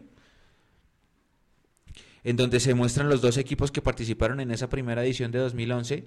Millonarios quedó en el grupo C y quedó pues de último en el grupo. Ese último partido contra José Terán, que era independiente del Valle de la época. perdimos ese partido en 1-0 de, ese, de esa camada que tenía el Arcón, a Farimancilla, a Pedro Franco, a um, Juber, que fue campeona en Magangué contra el Real Cartagena, perdón, y que nos dio el derecho a clasificar en esa copa. Eh, Equidad la jugó la última vez, como les decía, y ahora la vamos a jugar nosotros. Creo que lo que más tenía motivado a estos muchachos ayer era eso. Era um, que, que se va que, el hecho de ir a una Copa Libertadores y salir del país y toda la cosa. Que menos le meto la cucharada, pero hay un comentario que no quiero que se nos pierda y es importante para la gente que estaba preguntando por las convocatorias. Cartucho nos dice, ojo que en las pruebas muchos pelados no están llevando la documentación completa y pierden la ida el viaje hasta allá. Sí, eso está pasando. Entonces la gente que estaba preguntando si todavía están pues en firme mañana las convocatorias por el asunto del paro, tengan en cuenta eso la documentación. Pero ¿sabe qué es lo que pasa, Edu? Yo hay un problema, hay un eh, hay un problema muy grande con, con, el tema de la, de la, de la de la lectura, de la comprensión de lectura, ¿sí? Porque hay jugadores que ahí dice, preséntense de blanco y llevan el uniforme que les da la gana. No, ahí dice, vayan de blanco, porque uno les pone, le pone un número para identificar. ¿Cuántos, ¿cuántos pelados no se presentan a esas convocatorias? No, pues claro, obvio. Entonces les dicen, vayan de todo blanco. No, que puedo llevar mi uniforme azul. No, hombre, todo blanco. ¿Por qué quieren llevar la contraria? Pero Tienen que llevar yo, de pronto, yo de pronto me voy a meter ahí de sapo. Y si usted de pronto no tiene un uniforme blanco, usted es un pelado. Es que usted no tiene una camiseta blanca. No, no sé, weón. pero todo el mundo tiene una camiseta. Todo usted pero llega allá y que le den petos, weón. Todo el mundo. es que también les da. Pero es que los hacen ir de blanco es para anotar la documentación. O por la paz. No, no, no, eso es por un tema de logística. pero dice blanco, dice, lleven autenticado el formato de exoneración. No, de acuerdo, sí, de acuerdo. en eso sí usted la fotocopia. Se la compro toda. Nosotros no leemos, es verdad, nosotros no, leemos. Y, nosotros pusimos el video cuatro veces. La última vez lo pusimos el sábado. Recuerden que empezamos el martes. pero la gente, y, eso que dice Cartucho es verdad, la gente está llevando, no está llevando documentación. También están diciendo que Millonarios no tiene scout. El scout se llama Edgar Moreno, el profe Moreno. Y mucha gente también estaba criticando que, que, que este equipo sub-20 campeón tiene muy poco jugador bogotano. Tiene muy poco jugador ¿sabe otra que me preguntaban? ¿y cuántos jugadores blancos hay? Hablando usted del blanco. Sí, sí, no, venga, no leemos tan delgado tampoco, hermano. y estaban criticando que... Si tenemos 11 negros del carajo, hermano, y son 11 negros que la van a romper, que la rompan y que, y, Ahora somos que, son, que son pues. jugadores y que son jugadores eh, que vienen de muchas partes del país. Es que usted en las transmisiones usted ve los comentarios y los invito a que entren a Facebook y miren los comentarios de nuestras transmisiones. Hay gente que se conecta desde Valledupar, desde Antioquia, desde Nariño, Arauca, desde la costa, toda la parte pacífica, desde Becerril y entonces todo, eh, el papá de Sebastián es santanderiano, la familia de Clíveres de Barranca, entonces empiezan a, a uno a leer desde Barranca, desde Bucaramanga, desde Cúcuta, desde Becerril, desde no sé qué Bacanísimo. A mí me parece muy chévere eso porque es un equipo, Millonarios siempre fue de todo el país, siempre. Millonarios no es de Bogotá, Millonarios toda su vida fue de todo el país y toda su vida tuvo hinchada en todo el país. Y está bien que tengamos jugadores de todo el país. Sí, sí, sí, Es así de fácil. Eh, eh, Sergiño, porfa, vamos a ir a, analizar la Copa Sudamericana. La, la primera imagen de Copa Sudamericana, la de los, la de los equipos. La de la cantidad de equipos. Porque es importante anotar que Millonarios logró salvar los muebles, como dicen por ahí, entrando a la Copa Sudamericana en el 2020, pero yo vuelvo e insisto, eh, Millonarios entra con una obligación histórica de ser protagonista en el segundo campeonato más importante de, del, continente. O sea, Millonarios tiene que salir a, a, Yo no voy a decir que es fácil, ¿sí? Pero esa es la presión que nosotros tenemos que hacerle al equipo y a las directivas, en el buen sentido de la palabra, de que armemos un conjunto competitivo para no llegar a ser el oso. Mire, ahí está la imagen en pantalla y para las personas que lo van a escuchar en el podcast, Brasil pone seis equipos, Colombia cuatro, Perú cuatro, Ecuador cuatro, Venezuela cuatro, Argentina seis y todos los demás, Uruguay, Paraguay, Bolivia y Chile ponen cuatro equipos. Se juega desde febrero hasta noviembre y se cierra en el Estadio Mario Alberto Kempes en Córdoba. en Argentina, la gran final. Exactamente, porque Ahí se recuerda que es final, única, así como fue la, Libertadores. ¿no? Pase a la siguiente, Serginho. La siguiente imagen que vamos a mostrarles el formato del torneo. Eh, vamos a mostrar el, el formato.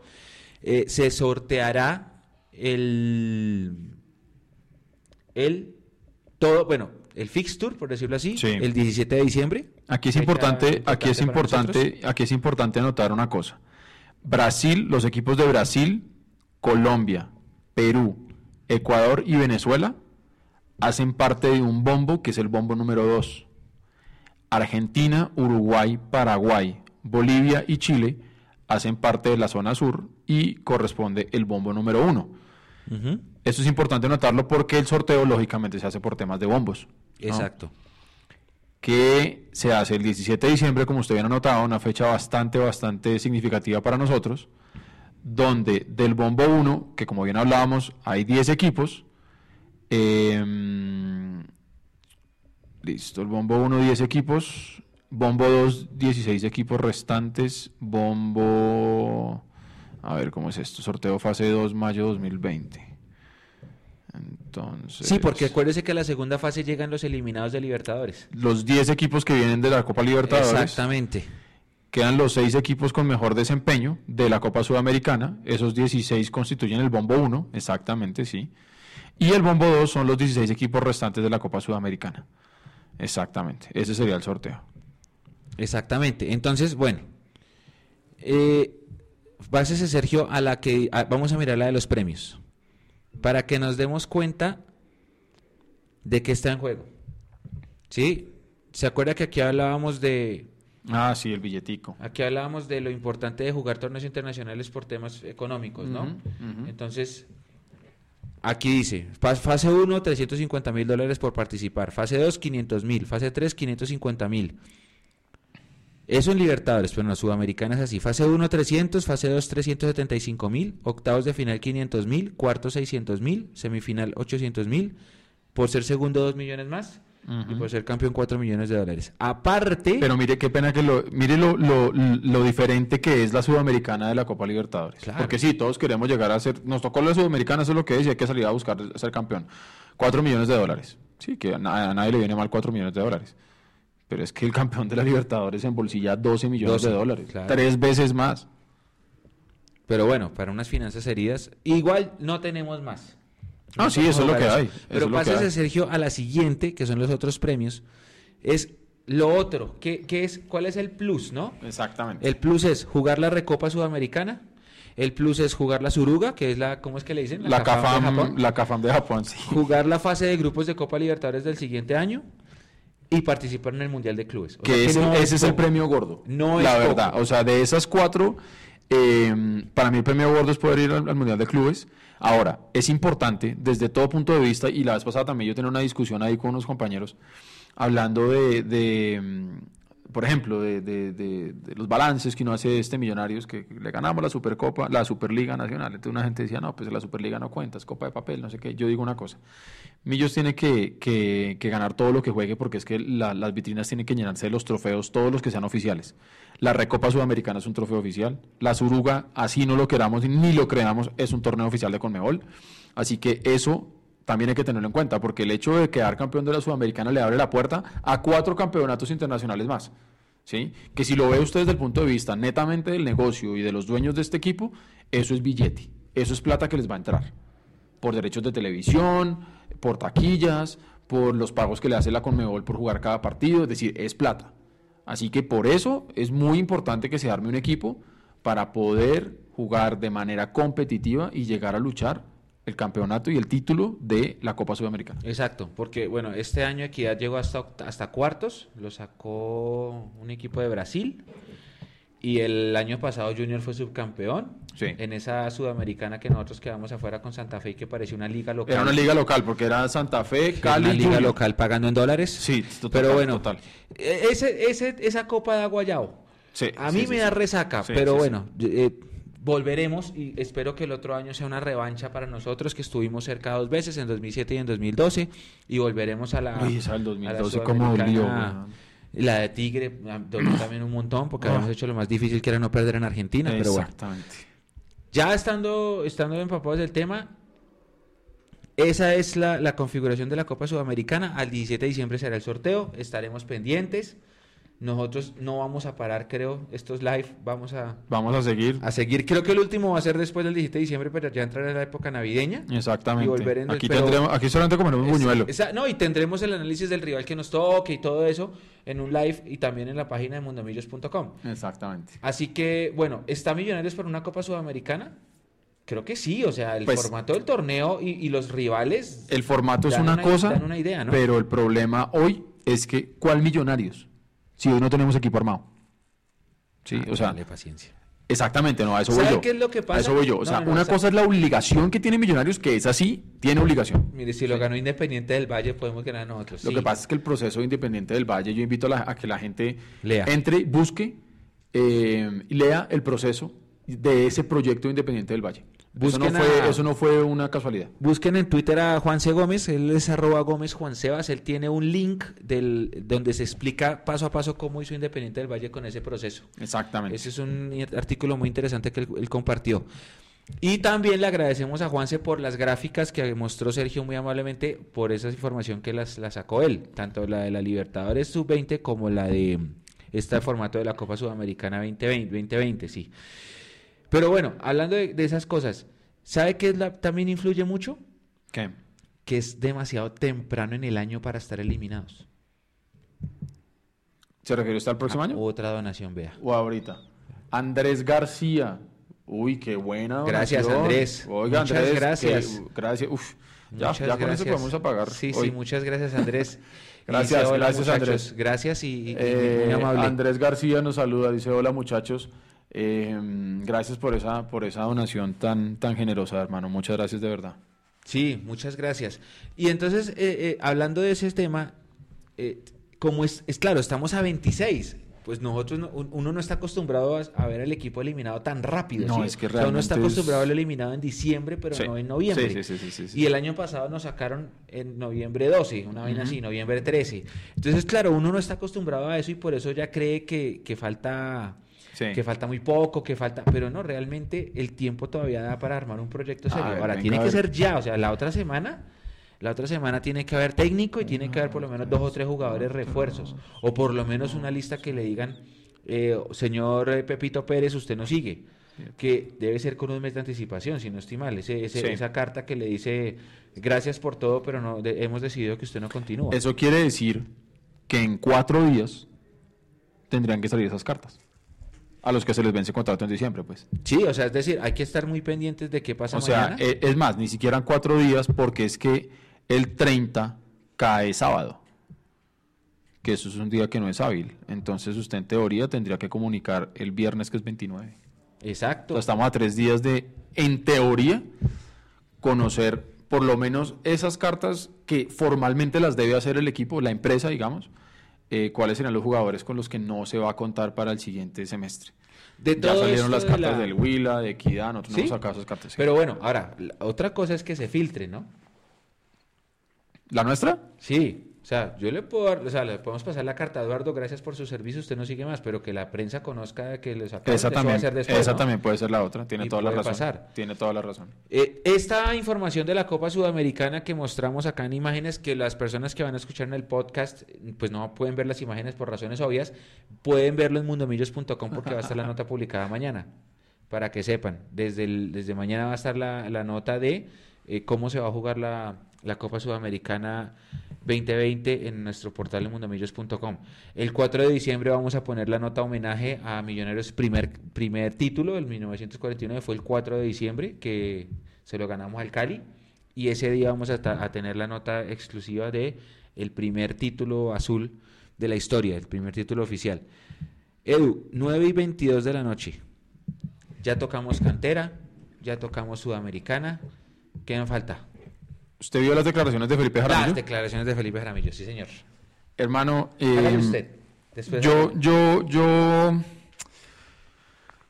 Que un jugador salga a decir que, mm, que al equipo le faltaron jugadores de jerarquía. Dijo, dijo, esto fue en, en el alargue de Caracol. Eh, dijo que habían faltado jugadores de jerarquía. Yo cuando leí eso me empezó a hervir la sangre y dije, ok. Eh, entonces, ¿para qué está él? ¿Sí? Si no es un jugador que pueda aportar dentro de otras cosas la jerarquía, entonces es como si yo me quedo sentado acá esperando que otro jale el, el coche. Y yo voy literalmente, como dice el dicho, en coche. Eso me pareció súper perdedor, ese comentario de Felipe Jaramillo. Luego termina diciendo también que él está muy contento en Millonarios, pero que eh, él está esperando una buena oferta por parte de Millonarios. Hay que ser cara dura, hermano, para que usted haya tenido un nivel tan paupérrimo como tuvo en el segundo semestre, que hay que decirlo, todos lo tuvieron, pero el de Jaramillo se notó muchísimo porque el primer semestre fue demasiado bueno. Entonces el segundo se vio lógicamente muy mal, ¿sí? Eh, entonces dice que no, que él renovaría, pues está esperando una buena oferta por parte de Millonarios. Y el otro tema que salió a decir que ahí sí ya me terminó de sacar a mí la piedra, y es que el hombre diciendo, no, es que los entrenamientos eran muy largos. Entonces, pues, si usted me pregunta hoy, si yo le renuevo a un jugador que salga y me diga eso públicamente, yo le digo no. Y yo no quisiera contar con un jugador como esos. Porque si ese es el pensamiento que tiene, ese pensamiento, ese pensamiento es el que puede terminar contagiando de pronto uno de los pelados que viene de abajo. Se su- subió uno de estos chinos con toda la actitud, con todas las ganas, con todo el cuento y llega arriba y de pronto se mete una estrellada tremenda porque los jugadores que en teoría estarían llamados a ser referentes, lo que pasa es que no tenemos, eh, entonces cualquiera se vuelve referente ante la ausencia, en- eh, como dicen por ahí, en tierra de ciegos el tuerto es rey, ante la ausencia de referentes reales en el equipo, cualquiera que medio hable durito, uno dice, "Ah, ese es el líder. Eh, de pronto uno de los pelados se puede terminar contagiando para mal. Entonces, esas declaraciones de Felipe Jaramillo me parecieron terribles. Yo quiero que la gente que nos está, nos está oyendo nos, nos dé sus comentarios. Cartucho ya está diciendo, Jaramillo no se recuperó psicológicamente después de la lesión. Sí, puede ser. Puede ser, puede ser cierto. Mire, Eh, yo no diría tanto psicológicamente. Físicamente se, se ve claramente que no se recuperó porque psicológicamente nos comentaron a nosotros que el hombre andaba en otra cosa. No, pero a mí me preocupa, me preocupa, me preocupan dos cosas, dos cosas. Espere, voy a hacer un paréntesis porque Andrés García hizo una donación y nos dio un comentario muy bueno Hágale. que dice, siempre escuchándolos muchas veces por diferido, excelente trabajo de Mundomillos. Muchas gracias Andrés de nuevo, muchísimas gracias por el aporte, por estar con nosotros. Ah, sí, y como bueno. les decimos a todo el mundo es, ustedes también nos ayudan a crecer más, ustedes nos ayudan compartiendo estos contenidos, llevándole este link a sus amigos y conocidos y familiares para que cada vez sean mucho más las personas que están que hacen parte de esta comunidad. Hemos crecido muchísimo, sobre todo este año hemos tenido un crecimiento exponencial por el trabajo que se ha hecho y también por la misma comunidad, la misma comunidad compartiendo ese contenido. Por ejemplo, ayer habían 3.000 personas escuchando, viendo el partido, una cosa de locos. Eso también nos ayuda a crecer, ustedes, la comunidad. Y ustedes se dieron cuenta los mensajes de los muchachos de los, de los sub-20 que decían esto es para la gente de Mundomillos que nos acompañó. Entonces, eso también nos, nos ayuda.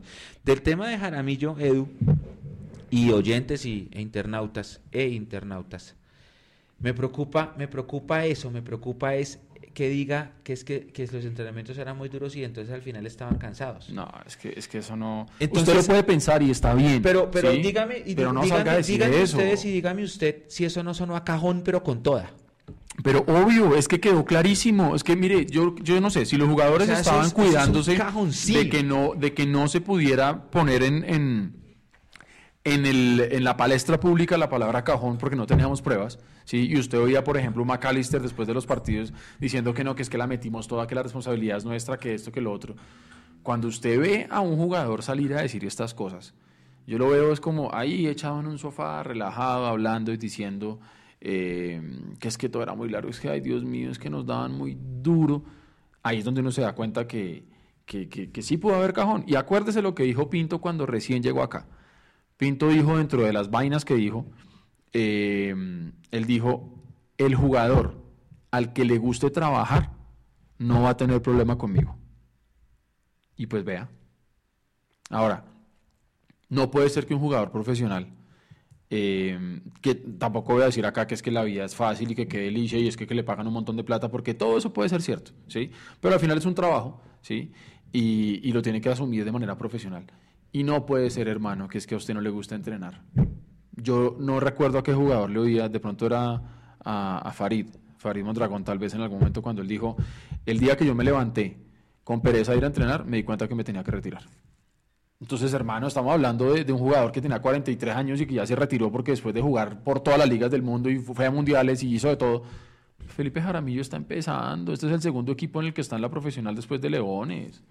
Salir a decir que es que estaba cansado y que no sé qué. Y eso claramente deja ver lo que usted está notando. Ahí hubo un cajón clarísimo. Ahora también yo veía y leía, por esa época salieron las declaraciones de Jaramillo, que decían, hombre, qué rico sería que Pinto ya saliera hoy a decir todo lo que tiene para decir. Hay algo más, hay algo raro. Ahorita leemos el comentario de Mauri. Hay algo, Uy, otra yo no cosa sabía rara, eso, que- que- rara, rara, rara, eh, que es que él dice que el equipo se vio muy resentido con los jugadores que se fueron.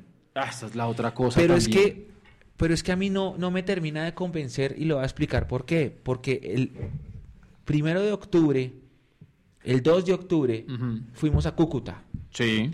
Y el ambiente en el hotel de Cúcuta era el mejor del mundo, porque se acuerda que Pinto gestionó para que dejaran entrar, eh, Ahorita lo voy a leer. para que dejaran entrar gente. ¿Se acuerda que Pinto gestionó la, las- Sí, sí, sí, sí, sí, sí, allá con todos sus Nosotros amigos del llegamos- Cúcuta y toda la Pregúntele vaina. a Leo, si Leo está conectado. Sí. Nosotros llegamos al hotel, el hotel estaba lleno de hinchas de millonarios de Bogotá, de Cúcuta, el ambiente era el mejor porque si Millos le ganaba al Cúcuta quedaba líder. ¿se Sí, señor, claro que Y era octubre 2. Sí. Y entonces no puede decir que sí, que el equipo estaba muy resentido con los jugadores que se fueron, no, no porque es que Millonarios todo el torneo lo, lo peleó. Sí, no, o sea, del 2 de octubre, que es ese- esa derrota con Cúcuta, que Sí. no volvemos a ganar, Sí.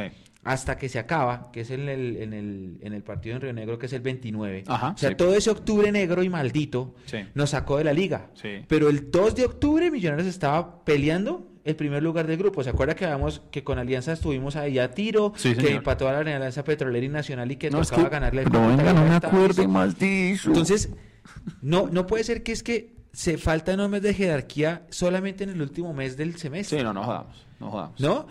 Entonces, no sé, no sé. Listo, lo de volver de la lesión, es- entiendo, porque psicológicamente uno le cuesta. No, y eso de le pronto pasa a sí, al, mundo. al- al ser un jugador de, de- por la posición en la que juega, que tiene un jugador de choque, que tiene que entrar recio, duro, pues por ahí no tenía confianza. Sí, eso, y sí. eso les pasa a uno. Y- Yo, sí. yo los tobillos yo no, Sí. no los volví a usar. Yo, A sé, me yo pasa me lo mismo. fregué los A tobillos. mí me pasa lo y mismo. Yo vivo con más. el 15 de tobillos y cuando voy caminando con mi esposa por la calle, ella se emberraca porque yo parezco como un- uno de esos pollos que todos, todos eh, flacos, bueno, porque es que yo se me doblan los tobillos todo el tiempo y se emberraca y dice que es que yo me voy de, de jeta cada rato. No, yo sí, yo por eso nunca me volví a jugar porque yo sé que si piso mal. Mm. yo, yo pues, viví con esguince esguinces de tobillo siempre que jugué en las Entonces uno inferiores. queda con la confianza y bueno, y eso en que el eso es piso. uno que es un simple... ahí, un transeúnte. un- Exacto. Pero, pero decir eso de que los jugadores y luego tira eso de los de los de, de- de lo de los entrenamientos muy largos, entonces no sé, no sé, no sé. no Mira sé. lo que nos dice ahí Ricardo Castillo, dice, Pinto es patán y canzón. Y de casi todos los equipos, y no solo en Colombia, se le han parado por mal manejo. Qué raro, ¿no? Sí, puede ser, eso también se sabía en el momento que él llegó. Pero de Hernán Torres decía algo similar. Lo que pasa es que Hernán tenía su escudero que era el Chusco.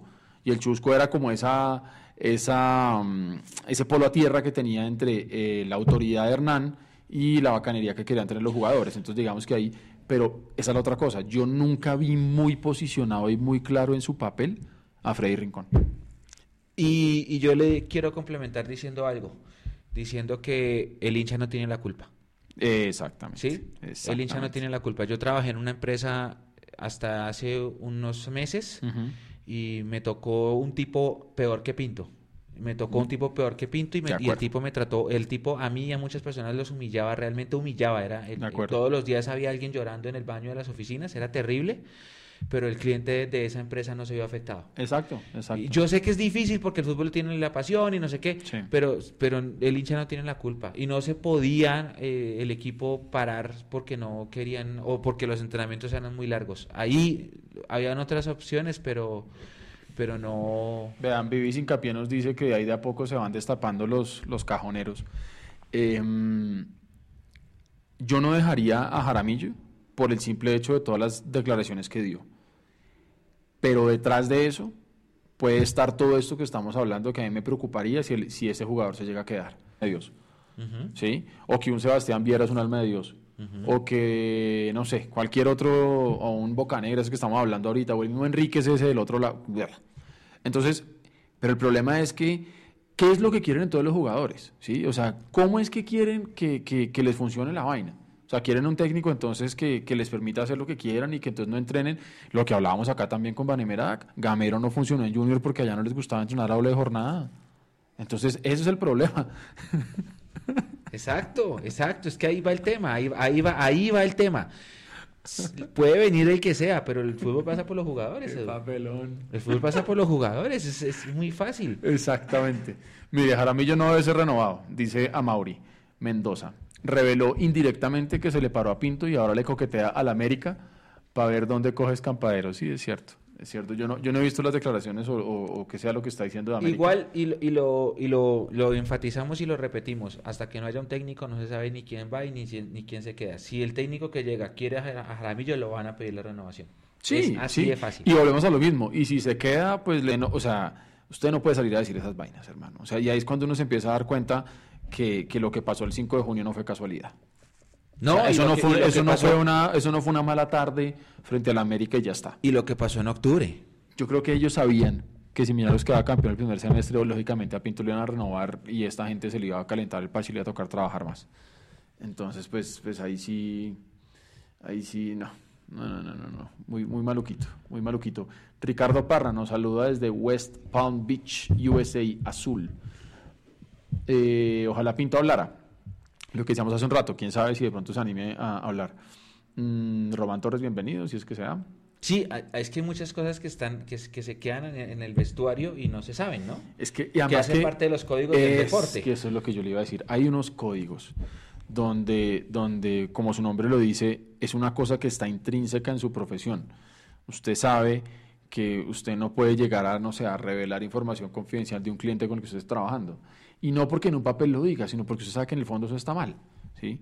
Entonces yo creo que si usted ya ha tenido eh, un manejo de grupo, hablando de técnico, o usted ha tenido técnicos que lo han manejado a usted, hablando desde el punto de vista del jugador, hay cosas que pasan dentro del camerino que nunca van a salir.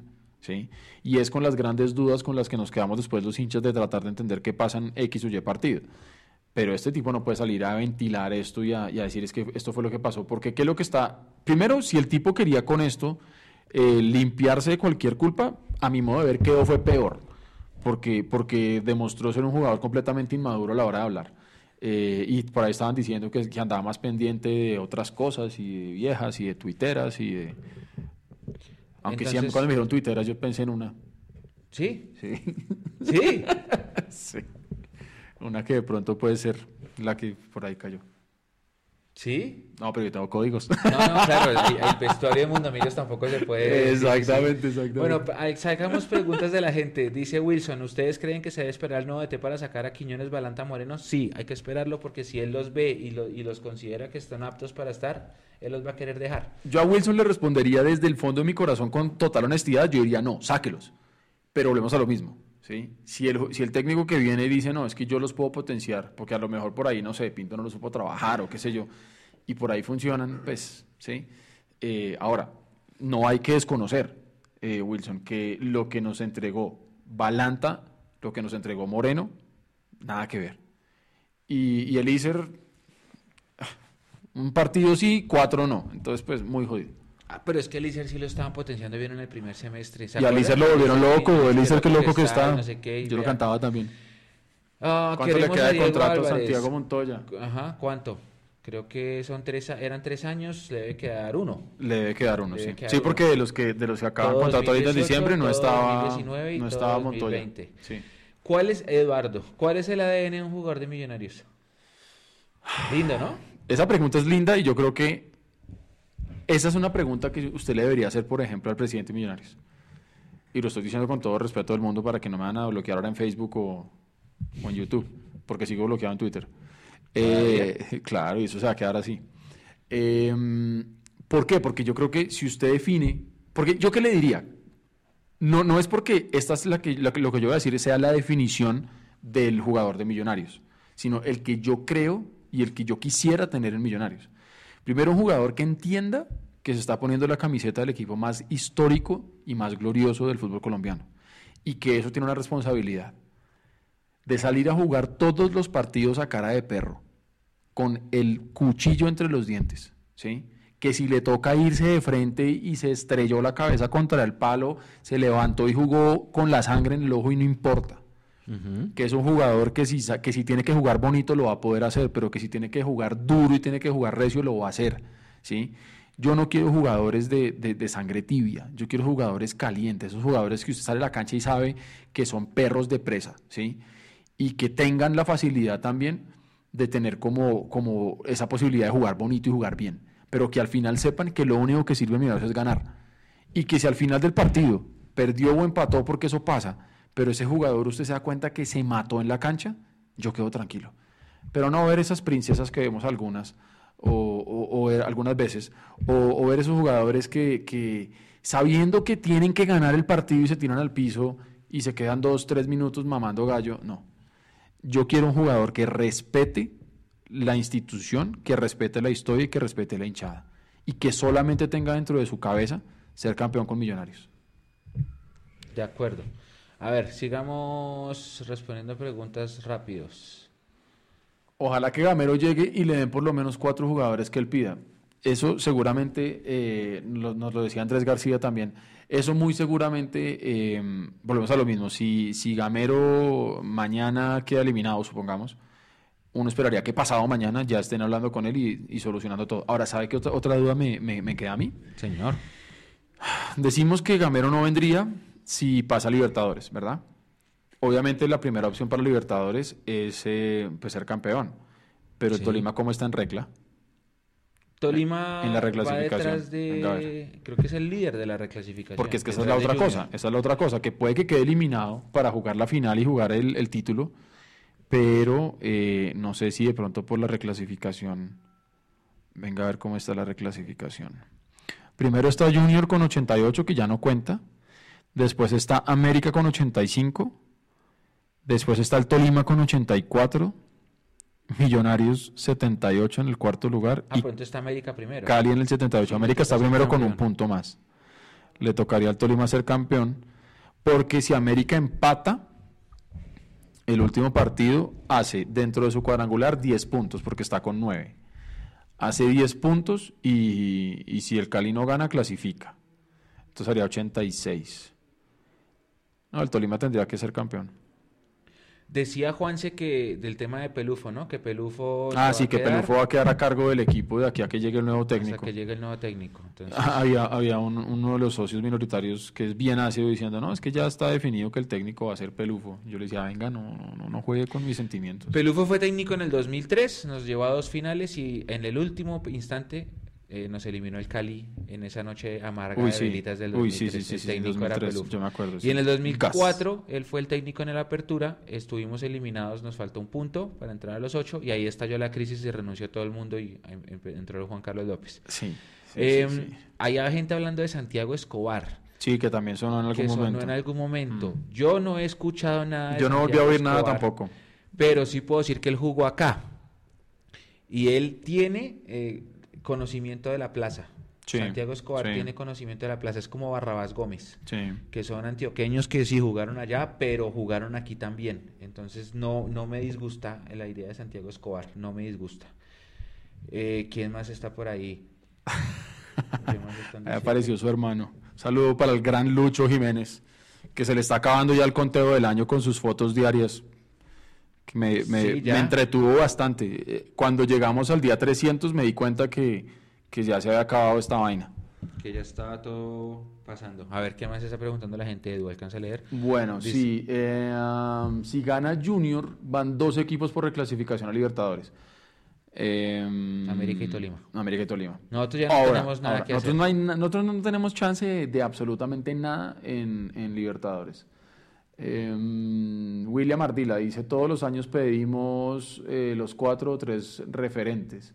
Es que es lo que se ha hablado siempre, que Millonarios tenga la columna vertebral, que tenga un arquero, que tenga un central, que tenga un mediocampista y que tenga un delantero arriba, un killer.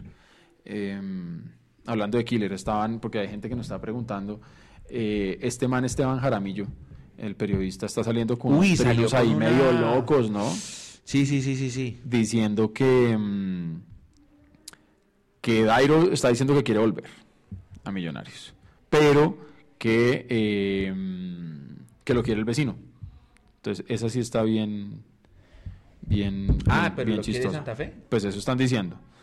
Ah, Y caramba. mire, dice, aunque, dice Esteban Jaramillo, aunque viene en Argentina, Dairo Moreno tiene el sueño de volver a Millonarios.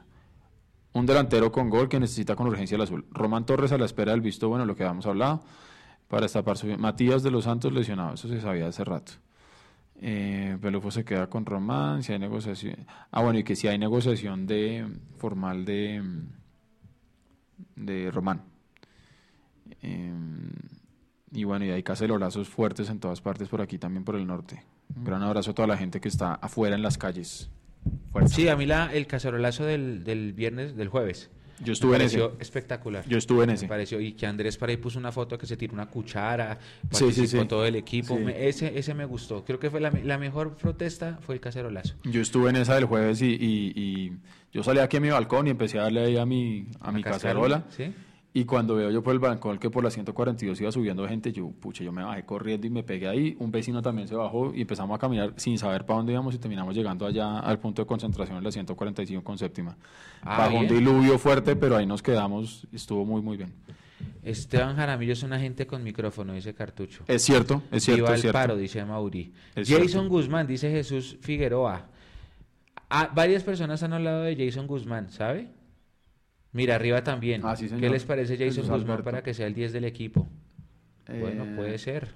Es que, hermano, vea, yo vuelvo y le digo, si el equipo, perdón, si el técnico que llega juega con un 10, listo, empecemos a buscar jugadores que jueguen como 10.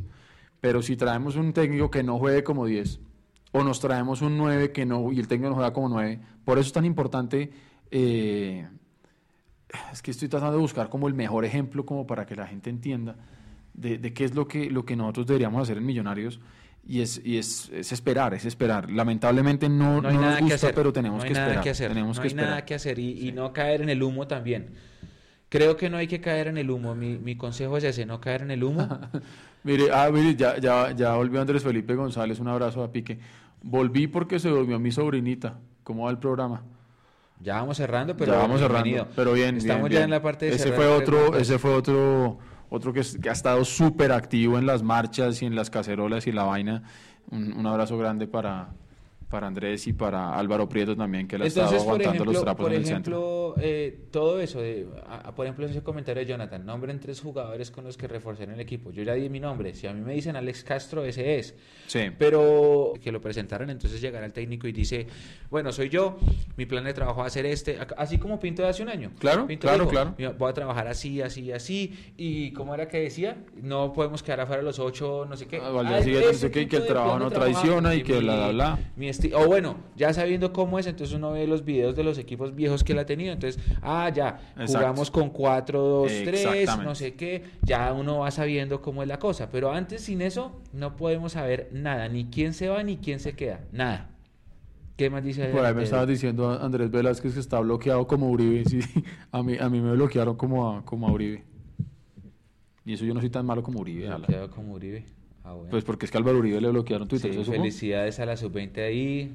Eh, dice acá Ricardo, César Castro.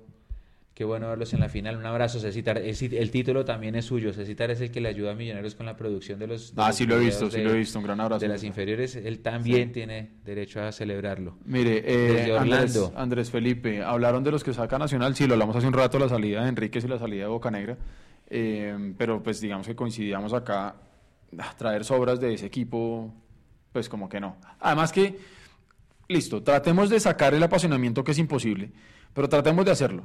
Que yo dijera, no, es que son jugadores que realmente vendrían a aportar, pero ¿usted cree que un Enrique se va a poner la camiseta de Millonarios y se va a hacer matar por esa camiseta? No. no, no lo va a hacer No. no lo va a hacer. Entonces ahorrémonos esa plata porque carito sí debe ser. Eh, dice por ahí César Castro. Ah, bueno, sí, un saludo a César Castro. Que, que, bueno, abrazo, crack. Eh, Jean Paul Portela. Él siempre está conectado también desde Orlando, Florida. ¿Qué tal un jugador como Germán Cano? Sí, Germán Cano es un goleador. Eh, no creo que venga a Minarios porque él siempre ha dicho que solamente quiere jugar en el DIM y que el DIM y que el DIM. Eh, a Germán Cano le salva la papeleta el haber sido campeón de la Copa Colombia. Porque de lo contrario sería un goleador sin equipo que no llegó a nada. Pero es un killer. No, es pero un es que killer. usted no se, es usted un no se dieron cuenta que Germán Ezequiel Cano canta el himno de Antioquia como si fuera un paisa más. Ah, no, pues peor, olvides entonces. El tipo, el tipo canta el himno de Antioquia como si fuera un paisa más. eh, No, cuando no. Medellín está jugando en- en- de local, usted lo- lo- la cámara lo enfoca y él siempre, porque yo me vi a la final y Sí. sí. el hombre canta el himno de Antioquia como si fuera un paisa más ya. Y es un killer, claro que sí, es un, es un killer. Dice, vamos a hablar de política. A mí no me gusta hablar de política, pero tenemos que, yo tenía que dar mi opinión del paro. Y, y lo digo y lo repito, la gente tiene que seguir marchando si quieren que las cosas cambien. Si se van a quedar en una marcha, no. Eh, alguien más estaba diciendo que dice, ¿cómo está el ambiente, en- cómo estuvo el ambiente en la final? Dice ahí. Sí, ¿cómo estuvo el ambiente de la final? Pregunta Juan Esteban Ruiz Velosa. Al principio estuvo harto porque los papás de los jugadores estaban ofuscados por la forma como los estaban tratando, que primero casi no los dejan entrar y segundo los estaban ubicando en una zona donde no se veía muy bien. Ya después cuando se hizo la gestión del presidente, de César, de ubicar a la gente, en- a los papás en una tribuna y detrás de una malla, ya después no pasó nada. Los, ellos se tomaron la batuta, pues como no había hinchada, ellos fueron los que, los que cantaron y estuvo muy chévere. Hubo unos hinchas que se treparon a un árbol eh, en la señal de la transmisión se escuchan, ellos alcanzaron a, se, se colaron, se treparon a un árbol y desde vi. trepado Sí, sí, sí. vieron el partido. Después la policía lo sacó.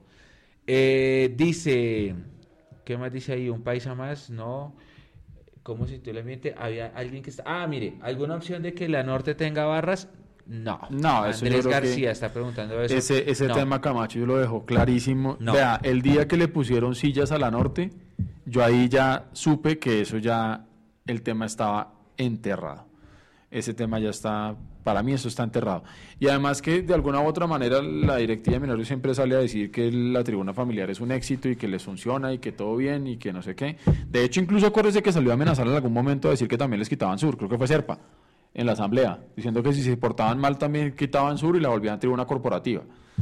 Entonces, es que ellos- entonces, ellos- puta. Eh, tienen, tienen todas las de ganar porque por una, por una que se porten mal en la tribuna la sancionan y todo eso. Entonces, eh, lo que tienen que hacer las barras es portarse muy, muy, muy bien con su... Ahora, hay una No. iniciativa interesante y es el tema de, de- de que se va a juntar todo el instrumental eh, en Sur.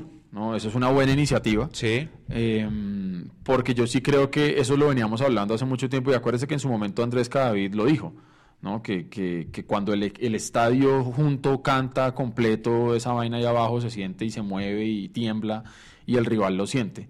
Entonces yo creo que es una buena, es una muy buena iniciativa de la, de la orquesta embajada, eh, embajadora, es la cosa, ¿no? La escuela musical. La Escuela Musical de Millonarios, exactamente. Entonces Musical. ellos están haciendo preventa de su, de su CD para apoyar todo este, mm, todo este tema. ¿Qué dice ahí? Por favor, ¿qué? Para traer a Enríquez a Bocanegra prefiero que uno de los muchachos... Si quiere, Sergio... Para traer a Enríquez y Bocanegra, prefiero para- uno de los muchachos lejos. Claro, de acuerdo. De acuerdo. Yo creo que sí. Es decir, eh, si uno va a traer jugadores de, de, de, experiencia o jugadores grandes que realmente marquen la diferencia y que sean esos jugadores que puedan ayudar a terminar de formar a los jugadores de, de las inferiores. Porque si realmente van a venir esa, simplemente a quitar el puesto, yo sí prefiero también que potenciemos a los, a los pelados de las inferiores, que son, reitero, esa semillita que estamos sembrando para que luego el, el, árbol crezca, dé frutos y podamos nosotros empezar a recibir a recibir el billete. Eh, porque por ahí también alguien estaba diciendo que hemos vendido muy temprano a Carrascal, por ejemplo, que tremenda joya, que no sé qué. Sí, pero es que eh, también yo creo que si salen las propuestas en ese momento y, y, se considera que es bueno, aparte de todo que hay que tener en cuenta otra cosa. No. Si el jugador se quiere ir. Exacto. Es porque que si es un es, pelado que, que, es, que reventó y le dicen, venga, te vas para Europa, pues hombre, usted Sí, no no, puede no, retener no. al chino. güey. Va a decir, no, no, no, no, eh, yo primero quiero debutar, ¿no? Además, a Carrascal le ha ido muy bien en la vida. Bueno, es subcampeón continental, no alcanzó a ganarla, pero Uy, qué tal esa vaina. güey. Mm. Uy, no. man. a mí sí me gustó. Suba Nico un poquito. Para, a ese ya lo leímos. Tiranía de Serpa y Camacho y saca Ricardo Parra. Sebastián Amaya hablen. ah, No, si nos ponemos a hablar de política, el ambiente cambia. Dice Said que traigan jugadores buenos. Lo que hemos dicho toda la noche. Esperamos qué pasa con el nuevo técnico. Suba más Said tan. Que ta- tan. Nada de, nada de más ¿Qué, paisas. qué tal nos parece Luis Fernando Suárez? Ya lo hemos hablado, creo también. Eh, Lo hablamos hace un par de programas cuando estuvimos acá analizando las posibles opciones. Sí. Sí, él, él- él tiene, él tiene, él tiene las condiciones. Lo que pasa es que la gente ya está demasiado sesgada con Gamero. Hay Es un es sesgo general porque el, el hincha, es el el hincha ya quiere es que Ya, llegue ya hay una ilusión muy grande. Entonces pueden decirle que el Sachi, que Suárez, que Dudamel, que Mayer, que ¿quién es el otro? César Torres, Sí. que ¿quién más sonó? Eh, ya dijo Dudamel, sí. Ya. El de Independiente del Valle. El español van seis. sí. Pero la gente ya tiene un sesgo hacia, hacia Gamero. La gente quiere que llegue Gamero. Y como se filtró tanto y como están esas versiones de prensa Sí. y eso de fichajes, y de- Exactamente. entonces ya la gente está esperando que sea. Ahora, ese es, ese, es el, el- ese es el otro problema y es que nosotros estamos acostumbrados a tener que recibir siempre golpes en el estómago y hay que prepararse para absolutamente todo. Si, si Gamero llega, buenísimo. Pero si no llega, tenemos que estar No, preparados y- para recibir ese, ese, ese golpe. El golpe y para saberlo suplir. Exacto, y que la persona que llegue, eh, pues cuente con todo el apoyo, porque si no, ¿cómo hacemos? A ver, dice: el indio está en formación y no quiere estar en anal por los insultos a la familia. Acá han llegado países a triunfar, dice Andrés Felipe González. Dele mostrar, eh, eh, dijo Sergio, porfa. Ahí es donde dice mostrar. Ahí. Sí, es que como dice Anal, eh, sale oculto en el, en el canal. Pero ya, ya lo, ya lo publicamos. Eh, Jonathan pregunta si lo de Gamero se enredó. No, estamos esperando a ver qué pasa, porque pues la verdad no... Todo es humo. Se, se supone que la primera opción la tiene él y que depende de no ser campeón. ¿Qué asistente traería Gamero a Millonarios? Esa es una buena pregunta. Es una excelente, excelente pregunta. Eso es una excelente pregunta. Es una buena pregunta. Sí. ¿Qué piensan del indio Ramírez? Vea, ¿sí ve? El indio es el que dice que está en formación y no quiere estar en Anal. Y ese, sí, ese, no quiere estar por allá. Ese no quiere estar por allá. pues, sí, no mentiras que viene de allá. No, es que ese es el problema. No, no, no, no, no, no de allá no, no de allá no. De allá Sí. no. Eh, a ver, ¿quién más dice? Había alguien que estaba preguntando, ah bueno, estaban preguntando por la final de la Libertadores, a mí me encantó, me encantó lo que pasó. Yo no soy de nadie, diciendo- yo solo soy de millonarios, pero, pero pucha, además yo estaba eh, haciendo un montón de vueltas con, con, con mi señora, O sea, tenía ¿usted que no hacer vio? vueltas. No, claro, yo llegué faltando 15 minutos para que sacara el Ah, partido. usted vio lo que tenía que ver. Entonces yo llegué faltando 15 minutos, ganaba River 1-0, todo tranquilo. y Flamengo no Eh, jugaba nada. Nada, y no, y yo veía por Twitter lo que estaba pasando y el cuento. Y, y cuando llega el empate, yo digo, uff, qué jodido, pero bueno, se van para largue. Cuando le voltean la vaina, yo dije, vuelvo y digo, yo no soy de River ni de nadie, ni, pero yo digo, pucha, eso tiene que ser un dolor muy berraco. Sí, sí, hermano. sí, a mí me gustó, a mí me gustó. Uf, eso tiene que ser un lo- dolor muy berraco. Usted llegar a la final de la Libertadores y durante 89 minutos ser campeón y que se lo volteen en 3 minutos, eso tiene que ser muy jodido.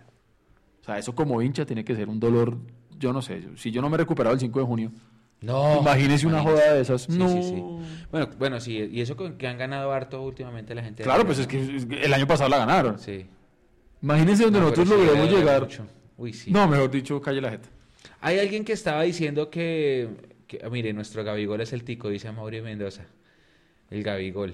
Ay, Ese. Gabigol es un jugador canchero. Hace Sí. los dos goles, Sí. se quita la camisa para comer tiempo y luego va y Sí. pega para comer más tiempo y echar. Eso es un jugador canchero. Ese ese tipo sabía que era lo que se estaba el jugando. tipo sabía que estaba jugando. El tipo sabía que, se- que después del segundo gol ya ganó el Pereira. Que después de del segundo gol había que, Ah, había que comerse el reloj lo que más se pudiera. Y lo hizo pero súper bien. Y esos Ese son el Gabigol. tipo de jugadores que yo digo que tienen que llegar la- al plantel para rodear a los pelados. Hubo un hubo ese comentario, el de Ricardo Parra. Tenemos que ganar algo internacional porque afuera no sonamos casi. Es cierto. No sonamos Ya nunca. Es hora de, eh, de, de sonar. de 1-1 sonar quedó el partido de Chico Pereira, en el global quedó 3-2. Ricardo dice, Millonarios deja todo para el final y después todos los equipos están armados. Es que nos está ganando el tiempo, pero pues obviamente creo que va relacionado a eso, a, a tener el técnico que queremos tener. Y cuando eso pase, debe ser todo en tiempo récord. Es lo que yo espero que esté pasando. Sí, por eso creo que es normal que no esté sonando nadie, que no haya tanto rumor. Creo que va eh, ligado a eso, a que, a que el, clamor del pueblo que se llama Alberto Gamero es el que se va a materializar. Jonathan Barragán, yo pienso que Mario Vanemerac debe trabajar para Millos. Sabe que esa, sí, la camada del 88, ¿no? Sí, pero que él mismo Bueno, decía pero que está Cerve, está Cerve pero él mismo decía que los tienen que los tienen bloqueados como a Sí, mí. está Cerve, está Cerve y está Freddy León. Pues no es del 88, pero está... El Indio Ramírez se puso a llorar. ¿Cuándo se puso a llorar? No sé. Uy, pero- uy, no sé. Yo lo único que me acuerdo llorando es Seijas. No sé. Eh, bueno, ¿qué más hay por ahí? Que la final de la Libertadores ya, ¿qué opinan del Indio Ramírez? Ya, Gamero llega y trae jugadores del Tolima. Fernando Uribe, sí, Fernando Hay alguien que está hablando de Danovis Vanguero, el, juga- el lateral izquierdo. Que también es una buena opción, creo. Es que el Tolima tiene buen equipo, el Tolima tiene buen Sí. combo. Ahora vuelvo vuelvo a lo mismo. Yo creo que si es Gamero nada, no se le haga nada raro que él que él busque traerse a alguien de los de los de los jugadores con los que llegó allá eh, tan lejos en la liga. Pero es que eh, tendríamos que negociar con el senador Camargo y usted sabe que esa cosa también Eso es es jodida. difícil, ¿no? Uh, Eh, aquí me dice, me piden que por favor les cuente que la otra semana, como vamos a seguir, la otra semana posiblemente ya tenemos técnico. ojalá, ¿Sí? hermano. Entonces hay que hablar del técnico. Dentro de 15 días vamos a tener jugadores. Vamos a hacer un balance de los jugadores. Magdalena La Coneja Mora dice, ya están listas las fotos de los campeones, así que la galería estará esta noche publicada en la página web. Pero no veo la no veo la donación de la coneja. No, hay que ahorrar para ir a Buenos Aires. La Cone tiene que ir a cubrir esa Libertadores, se lo merece. Y hay también especial. Se viene, eh, mire, mire Dani- Daniel Díaz, a Edu se le nota el rencor. Eh, no, es que todavía me duele. Ricardo pregunta, ¿la poda para Pero cuándo? ¿sabe por qué me duele? técnico. Porque es que me da rabia. Yo estoy en mi, en mi Twitter relajado cuando veo gente comentando, eso que ci- citan el tweet Y comentando y yo no lo puedo ver. Entonces me- Sí, ahí es cuando me da rabia porque entonces no entiendo de qué están hablando y me siento fuera de la conversación.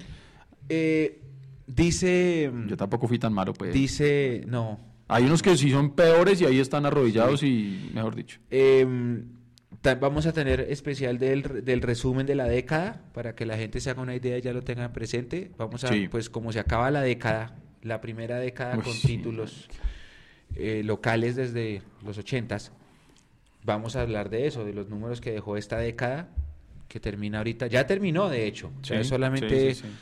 ¿cómo se llama eso? Eh, sumarizar, sintetizar, sí. pintar y mostrarle los balances de cómo nos fue con los Y también en el próximo programa haremos los, los balances. y también por los balances posición por posición, para que ustedes vean eso y nos y, y entremos en el debate. Eso. Ay, bueno, vamos a hablar de la defensa, ta, ta, ta, ta. Y ustedes digan, ah, sí, este sirve, este no sirve, este se queda, este no. Por Exacto. ejemplo, un jugador como Román, para mí, eh, Felipe Román. Sí, sí, sí, sí. sí. No Román Torres. Felipe Román es una gran realidad de este millonario. Hay que dejar a Felipe Hay que- Román, hay que, una gran potenciar realidad a Bertel también. Es que yo, yo digo que no podemos salir a acabar con todo. Cartucho pregunta, Edu, ¿te bloqueó Salomón directamente? No sabemos quién me bloqueó. No, no sabemos. Nosotros hicimos una llamada a una persona y esa persona dijo, yo no fui. Y, y ahí sí, ¿no? Como, Están, no están diciendo que... que, que si le mandamos al de la moto, no, no, no, no, no, central no. del Huila. Yo no he escuchado de centrales del Huila. La verdad, todo lo que se diga ahorita es humo. Pero. Ahora, yo también sé. le digo usted una vaina. Usted traía un traería un jugador, a menos que sea, pueda ser el jugador del equipo que descendió. Uno tiene que traer a los mejores de los malos. Sí, eso, eso decía Millonarios en la época de, de Alfonso Senior. no solo traía los internacionales estelares, Sí, sino que él iba sí. y buscaba, a ver, los equipos chicos, Nacional, ¿cuál es su mejor jugador? Tráigalo. Eh, el chico de la época, América, sí. su mejor jugador, tráigalo. El Cali no, porque el Cali era el rival Cali, de exacto, peso del, exacto, clásico. exacto, Santa. Fe, con Santa Fe, mire que con Santa Fe hay mucho jugador que en los dos equipos. Salían de Santa. Fe y lo traían a Millonarios, para, porque ya estaba Sí, pasó. Porque ya estaban adaptados a la altura y eso. Pero él hacía eso, entonces ahorita Tolima, su mejor jugador, ta, tráigalo para acá. Así llegó Maravilla, así llegó. Entonces sí. Sí, sí, es cierto, es cierto. ¿Sí? Yo estoy de acuerdo en que uno tiene que traer a lo mejor de, lo, de los equipos, eh, Pero usted acaba de decir la palabra clave. En negrilla subrayado, que sea lo mejor. lo mejor, Sí, claro, que porque fue lo es que, que si dijo no- Mario. ¿Se acuerda lo que Mario dijo Sí, acá? Si negociarlos no- bien y, y ya sabes. Mire lo que nos dice aquí Pepe Mendoza. Una década, dos ligas y una superliga, no hay más. De Claro, acuerdo. no, no hay más, Es pero es que- poco. pero- pero, si miramos cuántas Ah. décadas tuvimos sin recibir nada. Es y, esto si no, y no quiero ser conformista Es con esto sí, porque yo también quiero sí. ganar más. Exacto. Pero sí, pero sí, ¿quién lo, quién lo mencionó? ¿Quién lo mencionó? Pepe Mendoza. Pero Pepe, si usted se va al 2011, cuando nos eliminan en Barranquilla, eso sí fue un dolor. Eso fue un dolor. Lo del Fue otro año fue maravilloso. Ahora, el hecho de solo, de solo volver a festejar un título que muchos ni siquiera sabían que era eso, Sí. porque habían pasado 24 años, es, es- ya es ganancia. Ya, ¿Qué toca? Toca volver a agarrar esa mentalidad ganadora. Es que ese es el tema, no pueden ser, no pueden ser títulos eventuales, no pueden ser golpes de suerte, no pueden ser Y nosotros también como... tenemos que acostumbrarnos a eso, a tener mentalidad ganadora. Ah, listo, ya ganamos uno, vamos por el otro, y por el otro, y por el otro. Y Es que la noticia, la noticia tendría que ser que Millonarios no clasificó, no al revés, que clasificó, que es lo que ha venido pasando. Ajá. No, clasificamos y ese es el gran milagro. Y, y no, lo que pasa es que Millonarios siempre va a ser noticia para bien o para mal. Pero, pero pucha, o sea, es que, es que eso no, no puede ser así. Mire lo que dice William Ardila. Lo mejor de los otros equipos, de lo que estamos hablando ahorita. Pero se traen al tercer defensa del Junior. Es que esa sí anótesela toda pinta. Sí, sí, sí, sí. Pero también hay que eh, poner en tela, en la mesa, que los representantes dañan el negocio. Eso es obvio. ¿Sí? Y hay que saber jugar con eso, con saber negociar con esos representantes. Sí, porque esos son los que tienen que sacar también su tajada, ¿no? Mire, Cadavid llegó después de descender con América, dice Y- ahí Javier Ávila. Y después de haber partido de al gato. al gato Trancredi, dice Sí, acá. sí, sí. Ah, ¿también dijeron eso? Sí, sí, Ah, sí, lo dice. Cartucho. Ah, sí, después de joder al gato. Y ellos sí coincidieron, es que me acordé porque vi un video, ellos sí coincidieron en Millonarios, estuvieron el primer semestre juntos, Tancred Sí, y sí, claro, que de hecho Después eso fue- sale- eso fue- Tancred, a que le mandamos un gran abrazo, Tancred también es amigo de esta casa. Jerarquía, dice aquí Marlon Lozano. Bueno, William Ardila, lo mejor de los... Allá. Javier Ávila, ya lo mencionamos. Marlon Lozano, tienen que traer jugadores con proyección de venta, pero también consolidados. Mm, sí, o sea, sí, uno tiene que traer los pesos pesados, pero también estaría bien eso, traer lo mejor de los equipos más chicos. Eso es normal. ¿Sabe quién hace muy bien eso? Nacional. Sí. Nacional ya fue. Sí. ¿Sí vio eso del, Sí. del- del caballo? Venga, ¿cuál es su mejor jugador? Tráigamelo. Exactamente. Va y le pregunta al Once Caldas, ¿cuál es su mejor jugador? Démelo. Tolima, Pereira. No, y además que, tienen y además que tienen la billetera independientemente que los resultados financieros no se le están dando tienen el músculo para decir venga yo quiero esto es el tío rico de la familia. Exactamente. entonces sí mire dice Jonathan Barragán yo creo que se debe vender a Fariñez y con ese dinero traer a Alex Castro Alex Castro usted lo mencionaba es una buena opción chévere eso es un buen nombre Eh, a mí me preocupa un poquito el tema de Wilker porque el segundo semestre de todos fue paupérrimo fue malísimo pero acuérdese que cuando Wilker llegó y en ese gran momento que tenía, eh, ahora también fue mucho humo porque nunca salió nada. Yo sí quisiera pensar que vamos a la Sudamericana, Wilker es gran figura, se valoriza y lo podemos vender. Porque como proyecto fue, fue adecuado, es decir, traernos al mejor arquero de proyección en Sudamérica, yo creo que ahí todos estuvimos de acuerdo con la llegada de Wilker. Pero, pero no pasó nada y no está pasando y eso me preocupa. Mire esos dos comentarios. Ya vamos cerrando la transmisión, ya llevamos dos horas. Tres comentarios. Pelufo debe tener una lista preparada para presentar al nuevo técnico, dice William Ardila. Pues ese es el trabajo de él, digamos que por lo menos, por lo menos debería tener la lista que el equipo está dispuesto a pagar. Mentalidad ganadora también es tener un técnico y jugadores con prontitud y la paciencia de la hinchada, dice Ricardo Castillo. Javier dice, ¿qué opinan del extremo del Medellín de Ainer Quiñones y de Iber Caseo del Cali? Los dos son buenos, buenos. Mire lo que dice Cristian Amador, ah, pero lo de Wilker este semestre fue por la jugadora de Millos que lo distrajo. Eh, sí, Lina. También es cierto. Lina, Lina, Lina. Eh, Racas se aparecen y joden todo. Sí, está, alguien preguntó por el equipo femenino, aprovechando ese Sí, sí, comentario. sí, por ahí no, equipo femenino ahorita no hay.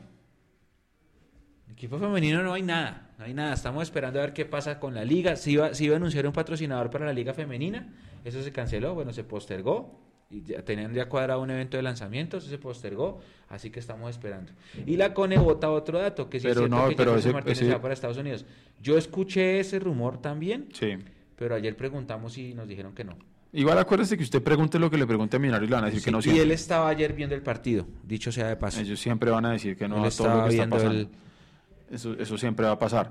Entonces, bueno, son las 10 de la noche, 6 minutos. Eh, yo creo que ya podemos ir cerrando. Tratamos de abarcar la mayor cantidad de tema posible. Hablamos del título importantísimo de la Sub-20 en la Supercopa Juvenil, eh, que no solamente deja un, un campeonato que es importante para la gestión de las inferiores, pero yo aquí sí voy a ser súper ácido también que no nos vengan los directivos a enredar diciendo que ya con el título de la sub-20 se logró algo y se ganó algo en el año. Una cosa es importante por, eh, por los pelados, Sí. pero eso no va a tapar en absoluto el pésimo año deportivo de Millonarios Fútbol Club. Sí, claro, porque son cosas distintas, ¿no? Pero a ver que ellos no se van a ir por ese lado. No, no, y es normal, y, y- y es normal que, que se le dé bombo, nosotros también le hemos no, dado bombo. está perfecto hacerlo nosotros. vamos a, fo- a- a poner los, los videos, hay Sí. unos videos que hizo la CONE que los vamos a poner de todos los jugadores dándole, sa- saludando a la gente uno por uno y, y da- dándole gracias por el apoyo. La- hay como 10 videos de esos, faltas editarlos y compilarlos, pero están, está bien, pero uno avienta uno sabe que pues el top número uno es el plantel profesional, es que ni siquiera es el equipo femenino. De, de Eh, nada sirve que las eh, embajadoras hayan llegado a la semifinal. Eso fue muy bonito y muy chévere y tal. Muy pero emotivo, no, a la gente no le importa, la gente quiere es que el equipo profesional sea campeón, eso es normal, ¿sí o no? Sí, sí, sí, eso es cierto. Eso es cierto. Y estamos de acuerdo. A ver qué más dice la gente. Bueno, Apoyar la. Escuela Musical Embajador, lo que estamos hablando hace un momento, eso es, eso es chévere, se encuentra en redes sociales, ya les vamos a decir. eh, Y Sebastián Amaya dice que Millonarios necesita más jugadores bogotanos. Que tengan sentido de pertenencia. Ah, mire, Ricardo dice que nos miremos la cámara. Lo que pasa es que como tenemos acá el televisor con los comentarios, para ir leyendo los comentarios miramos allá. Sí, claro, nos toca interactuar más con la cámara. Y es que la producción también nos, no tiene que... Bueno, a es que, es la para mostrar además que si miramos sí. a la cámara, si ustedes vieran lo que hay al lado de la cámara, se totean de la risa. güey.